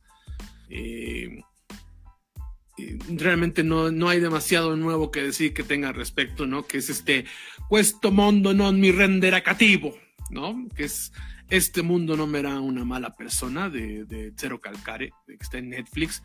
Es una serie que se ve en una tarde o en dos, cuando mucho Ajá, son seis episodios de 25 a 30 minutos cada una. Eh, entonces, este, entonces la verdad es que es una serie que pueden ver muy, muy rápido. Pero yo lo dije en su momento, insisto, tiene, creo que sí fue hace 15 días que hablé con, de ella, o hace 15 días, tres semanas, no recuerdo. Este, pero ciertamente es una serie que me maravilló, me maravilló. A mí desde la, la primera, digamos que es una segunda temporada que, aunque es una historia completamente nueva. Es necesario ver la primera porque son unos personajes y se continúan ciertos hilos. Eh, este, pero este, ciertos desarrollos de personaje, perdón. Pero la primera, que era cortar por la línea de puntos, no me acuerdo cómo se llama en, italiano, este, era una serie hermosa que hablaba sobre eh, la ansiedad, que hablaba sobre cómo te hacías, cómo, cómo cambiabas de la, de la juventud a la adultez y cómo entendías el mundo en este cambio, de la nostalgia, de la pérdida, pero también de cómo el mundo no gira alrededor de ti nada más, de que tu dolor es importante, pero no es el único dolor que pasa. De eso hablaba la primera, es preciosa la primera, la primera temporada, o la primera serie, o la primera parte, como la quieran ver, pero esta segunda creo que me gustó más. Creo que me gustó todavía mucho más porque si bien es cierto es menos autorreflexión, que sí la hay mucha, de Cero Calcare, está más centrada en entender los problemas sociales, es decir, está más en, en un ámbito social. Eh, justamente es por eso que a muchas personas he visto que no les ha gustado tanto, porque si no es que la otra era más como que me identificaba por mi dolor, mi, mi chaborruqués, ¿no? pero esta no es, pero el mensaje del anterior justamente era eso, de que no todo se centra en ti. Eh, y esta precisamente es eso, es, es, es, un cero calcare que su vida está en orden, que su vida está bien, que incluso habla, ¿no? que ya tengo una serie en Netflix, ¿no? Incluso habla, ¿no? Ajá, entonces me dio meta en eso, en ese punto de la serie. Sigue haciendo muchas referencias geek, ¿no? O sea, había una del primera, de la primera temporada muy divertida que dice, esta es, este, esta es, esta es la fila para el estreno de Evangelion y sale con su máscara, ¿no? De su Eva, ¿no? Y le dice, no, esto es porque la Roma fue campeón, ¿no? De no sé qué, ¿no? Entonces, ahí se junta con los FIFAs y todo, ¿no? En esta segunda tiene muchos gags de ese estilo también, muy, muy, muy, este, muy geeks, que vas a identificar también, ¿no? Que tiene que ver cuando ven sus cómics de Spider-Man, por ejemplo, o sea, muy ñoña en ese aspecto también pero está más cercana a la realidad porque habla de un problema que es muy común en México, pero también en Europa, ¿no? Eh, que son de los pocos problemas en común que podemos tener como sociedad, que es la migración. Entonces habla precisamente de cómo se transforma su barrio, que es un barrio de clase media baja, cuando instalan ahí un refugio para recibir a los migrantes ilegales.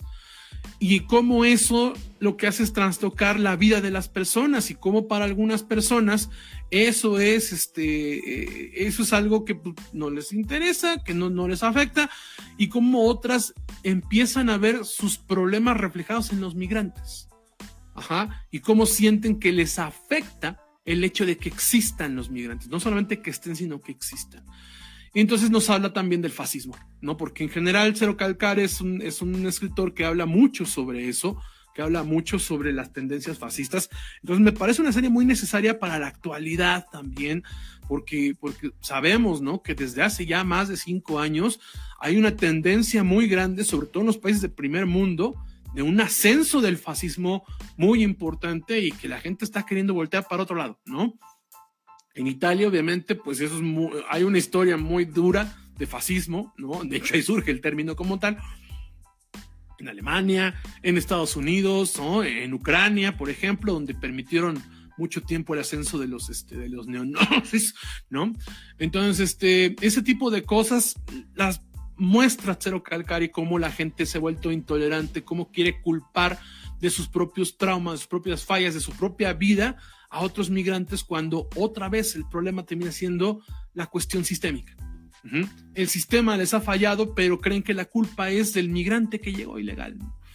Que eso, insisto, pasa en Estados Unidos, pasa en Italia, pasa en México, ¿no? Entonces, este, me parece que por eso es un tema muy importante. Pero además de todo, no solamente es una serie muy divertida, muy llegadora, muy reflexiva, muy inteligente, ¿no? O sea, los guiones y las reflexiones son una cosa absolutamente brillante e hilarante. También lo que ha, la, gran, la gran virtud de esta serie es que no maneja negros y, blancos, ¿no? No es buenos y malos. A mí en general me choca mucho esa expresión de esto es de buenos contra malos y la gente automáticamente se pone en lugar de los buenos, ¿no? Y dices, no mames, ¿no? Entonces, este, esto, o sea, la serie es muy inteligente en mostrar las motivaciones y las justificaciones de quien está a favor, de quien está en contra, de quien es extremista y de quien es progresista, ¿no? De quien es progresista extremista incluso también muestra, ¿no? Y lo hace de manera divertida y entonces te habla de cómo por momentos empieza a empatizar con el dolor que lleva a las personas a volverse personas que discriminan, pero luego alguien le, le dice, yo también he sufrido la vida, también me has escupido en la cara y no me ves queriendo matar a alguien por ser diferente. Y entonces son eh, todo, eh, eh, la, serie lo que hace es demostrar cómo Cero Calcare va escuchando esas voces y cómo va cambiando su forma de ver el mundo a partir de la realidad de los demás es una maravilla, es una maravilla, es una de las series más inteligentes que yo he visto en mi vida, no nada más, este, no nada más en este año. Eh, yo ya soy fan de Zero Calcare. En México no se puede conseguir ya nada, ya busqué los cómics, son carísimos importarlos. Sí voy a importar un par seguramente, este, pero la forma en la cual escribe, la forma en la cual ve el mundo, la cual lo plantea, lo cual es tan básico y lo hace sin ningún extremismo, sino entendiendo las motivaciones detrás de cada quien y hacerlo de manera tan divertida además de todo, porque no te dejas de carcajear, o sea, puedes chillar y llorar, eh, chillar y este y reírte en, cinco segundos, en una secuencia de cinco segundos, este es, es, algo que yo pocas veces he visto a alguien expresarse de esa manera. Entonces yo soy ya muy fan. Eh, lo dije la vez que hablé de ella hace unas dos semanas. Esto es probablemente lo mejor que he visto. Lo mantengo Van a haber muchas cosas interesantes seguramente en el siguiente medio año. Yo veo difícil, no imposible, pero veo difícil que una serie me vaya a gustar más que esta. ¿no? Entonces, este, yo de verdad no puedo dejar de recomendarla a quien le guste la cuestión social, la cuestión la cuestión basada en cómics, la cuestión animada, quien quiera pasarse un buen rato, quien le gusten las series rápidas, porque insisto, son, es una serie que dura tres horas, toda la serie, ¿no? Entonces, este, yo no puedo dejar de recomendarla lo suficiente y a todo mundo que, que yo sé que le puede llamar la atención, que tiene una forma de pensamiento más progresista, le digo, güey, tienes que ver, este mundo no me era una mala persona porque es una absoluta maravilla y una absoluta joya. Y si hay una serie que yo voy a recomendar en este año, una va a ser esta. Entonces, yo con, con eso es con lo que me quedo. Yo no sé si ustedes les llamen la atención, la hayan visto, hayan visto la anterior, pero de verdad se las recomiendo mucho. Pues yo creo que le voy a entrar, ¿no? La, la verdad es que también en animación hemos tenido un buen año, ¿no? Sí, Exceptuando, sí, sí. exceptuando Vilma, este, tenemos un, un buen año en animación. Ahorita está resonando mucho mis aventuras con Superman, ¿no? Esta nueva Ah, caricatura. sí, sí, pero no sé de qué va. Acero. Pues de, de la relación entre Superman, bueno, Clark Kent y, y Luisa Lane, ¿no? Entonces, este, estamos viendo que, que- que- que- que hay un resurgimiento muy importante de la, de la animación y qué bueno. Una reivindicación. Sí, no, qué bueno, la verdad, la verdad. ¿Tú, Ak, tú le vas a entrar? Sí, yo le tengo ganas, incluso hasta me preguntaron que qué serie era, ya conseguí el nombre, pero yo fui de los que se quedaron sin Netflix, este, Ah, sí. el apagón, dado el apagón que hubo masivo, este, entonces, hasta que contrate la promoción de Netflix, hasta que me llegue un cupón de descuento, este, contrataré Netflix, mientras tanto, este, veré VIX Plus. Si la andabas sanguile- sanguilejeando, ¿no? Igual que yo, este, creo que por 70 pesos la libras, ¿eh? O sea, porque a, a quien te la estaba prestando le van a cobrar 70 pesos extra. Entonces, pues Mm. no está tan caro. Yo sé que es una cuestión de principios, ¿no? También eso. Pero bueno, a fin, pues, si, si de plano sí eran muy dependientes, porque también por acá Gustavo nos ponía, ¿no? Que no, re- no, no, este, no recomendó ninguna Netflix porque también se quedó, ¿no? Fue hace como un mes, ¿no? Fue este apagón, ¿no? Este pa- apagón neoliberal que nos hizo Netflix, ¿no? Entonces, este, pues a ver qué tanto le cuesta y pues a ver qué tanto le, este, la gente se queda o, o busca otras alternativas para, para esto, ¿no? Pero sí, este, yo la pienso ver y no sé cuál tenían en su cuatro, en su cuarto rápidamente, si la mencionamos. Yo puse bronca. Ah, tu bronca, tu Yo tenía, justamente en cuarto lugar tenía bronca también. ¿no? yo Demon Slayer. Ufa. El arco de los herreros, de la Liga de los Herreros, ¿no? Entonces, este, Que dice que está muy buena, ¿no? Esta última temporada o este último tanda de capítulos dicen que es muy bueno, ¿no? la animación es espectacular, ¿eh? Este, Yo, sí, yo esa- creo que casi a nivel de película, o sea, se toman su tiempo para hacer una película, si han visto nada. Pero aquí hay capítulos muy preciosos en la- por la animación, ¿no? Entonces, ya nos falta solo dos, cuando el siguiente arco es muy pequeño y ya se viene lo bueno, bueno, son, ya es el final. Ya, si les gusta, si quieren entrar, ya están muchos videos de que- cómo va a terminar, pero por la calidad de la animación, véanla. Es lo que yo sí, sí, yo sí la quiero. Perfectísimo, sí, sí, sí. Allí estaremos, ¿cómo no? ¿Cómo no? Pues vámonos, vámonos muchachos, que ya es, es de noche. ¿Alguna, ¿Alguna otra serie que recomienden? Eh, yo en mi lista se me quedó Barry, ¿no? Que a mí me encanta. A lo mejor ah, Barry termina subiendo porque se acabó ya Barry, también ya terminó la serie. Fue muy brillante, ya fue menos comedia, pero fue muy, muy impactante. Esta vez se pareció más a Breaking Bad precisamente en eso. Se me quedó también en sexto, se me quedó Las Mariposas Negras, que es un thriller este, muy, muy chido, muy bien hecho. También es de época, tiene unos giros de, de- trama muy interesantes uno sí lo ves venir, el otro no. Entonces, este, la verdad es que sí, la recomiendo una serie francesa, si les gustan las series francesas, de asesinos seriales, de época, thrillers, de, detectivescos, vean, vean eh, las mariposas negras. Yo me divertí mucho con La Tierra según Filomena Conk, ¿no? También, por ejemplo, que es muy, si les gusta el humor inglés, también, ¿no? También, la verdad es que yo me reí mucho con la de esto, eh, el mundo no era una mala persona, pero después de esa, la otra que me divirtió mucho, que me carcajeaba, fue con la Tierra según Filomena Kong. Este, a mí, bueno, de las Tofos que ya platiqué, este, es muy curioso, pero a mí se me fue hasta la 10 Succession. Y ustedes tampoco la tienen los primeros, ¿verdad? Por lo que veo, ¿no? Entonces, sí, este, sí, sí me llama la atención. Bueno, ah, bueno, también ya he mencionado este Copenhagen Cowboy, pero de Succession, sí, no, no es, es- sí, sí, hasta la 10 se me fue. Entonces, este, pues, eso me llama la atención porque es la serie de la, del, del- del año para muchas personas, ¿no? Pero yo sí sentí que toda la temporada, que, que de 10 capítulos, ¿cuánto duraron? ¿10 capítulos? ¿Fueron 9 capítulos? Nada más como 3 realmente eran necesarios, ¿no? Muy, muy buenos, muy impactantes, de esos que marcan hitos en la televisión, un par de ellos, pero nada más, los demás, o sea, el, el de la comunidad esta de, las comunidades inteligentes, es un capítulo que no pasó nada, por ejemplo, ¿no? sí, sí. Yo, yo recomendaría también en Apple TV este, Terapia sin filtro, Shrink. Es una serie protagonizada por Jason Segel y Harrison Ford. Hecha por los creadores de Ted Lasso. Es bastante buena, ¿no? O sea, si ustedes están viviendo esa crisis del, del treintañero, del cuarentón, ¿no? Está increíble, ¿no? E igual está Platónico, eh, protagonizada por Rose Byrne y Seth Rogen. Es una serie para, para este uh, treintañero que está viviendo esa transición hacia la chaburruquez, ¿no? Entonces, es muy bonita la serie, ¿no? Es muy emotiva. Entonces, este, yo la recomiendo igual.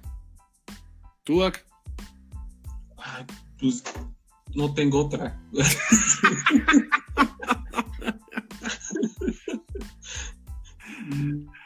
tengo, la, tengo aquí la de Paco Staley, ya la mencionó Emma. Este. bueno, ahí si te acuerdas de otra, lo vas mencionando en las siguientes bibliotecas. Sí, sí, sí. sí. Mandaloriano, por ejemplo, a mí me gustó. Primero, a mí se me estaba cayendo, pero ya al final como que levantó. Con su casita del Infonavit, claro que sí. Bien bonito, bien hay, Una, hay una muy buena también que se llama The Night Agent. Muy cliché de las conspiraciones de la Casa Blanca y todo, pero está muy bien hecha, ¿no? También eso.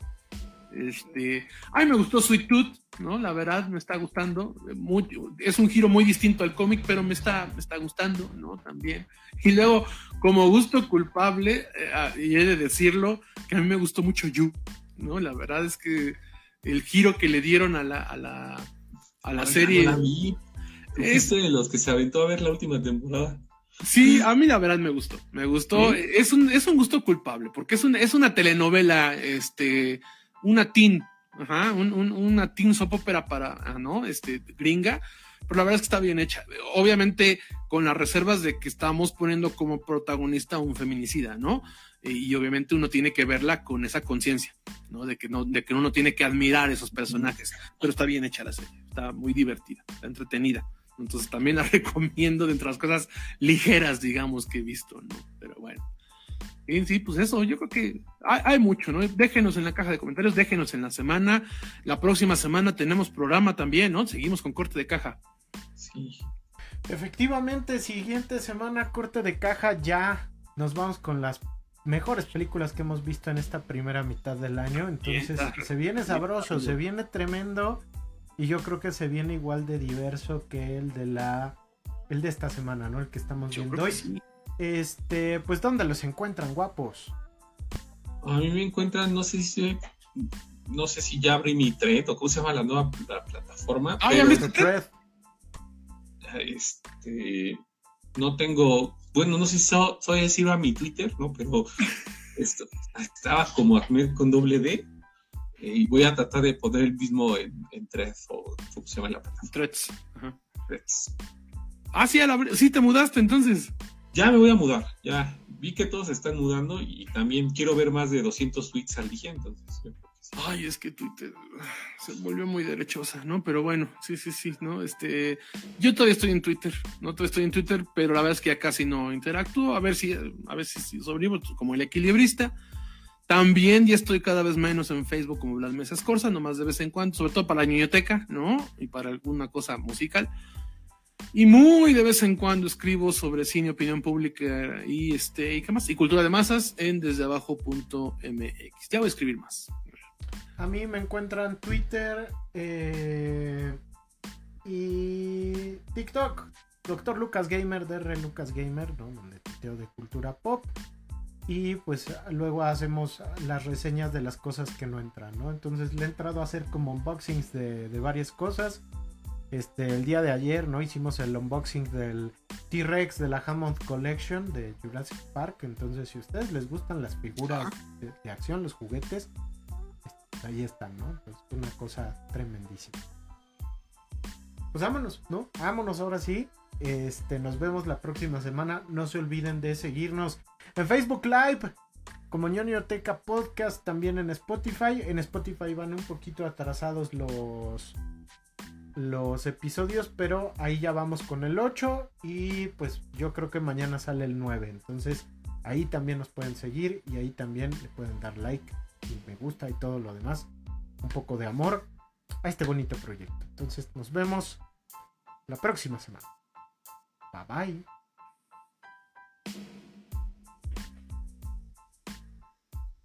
Blue Label de Johnny Walker. Yo no he visto ese comercial, güey. no mames. No, yo ahorita, tampoco. ahorita se los mando, ahorita se los mando.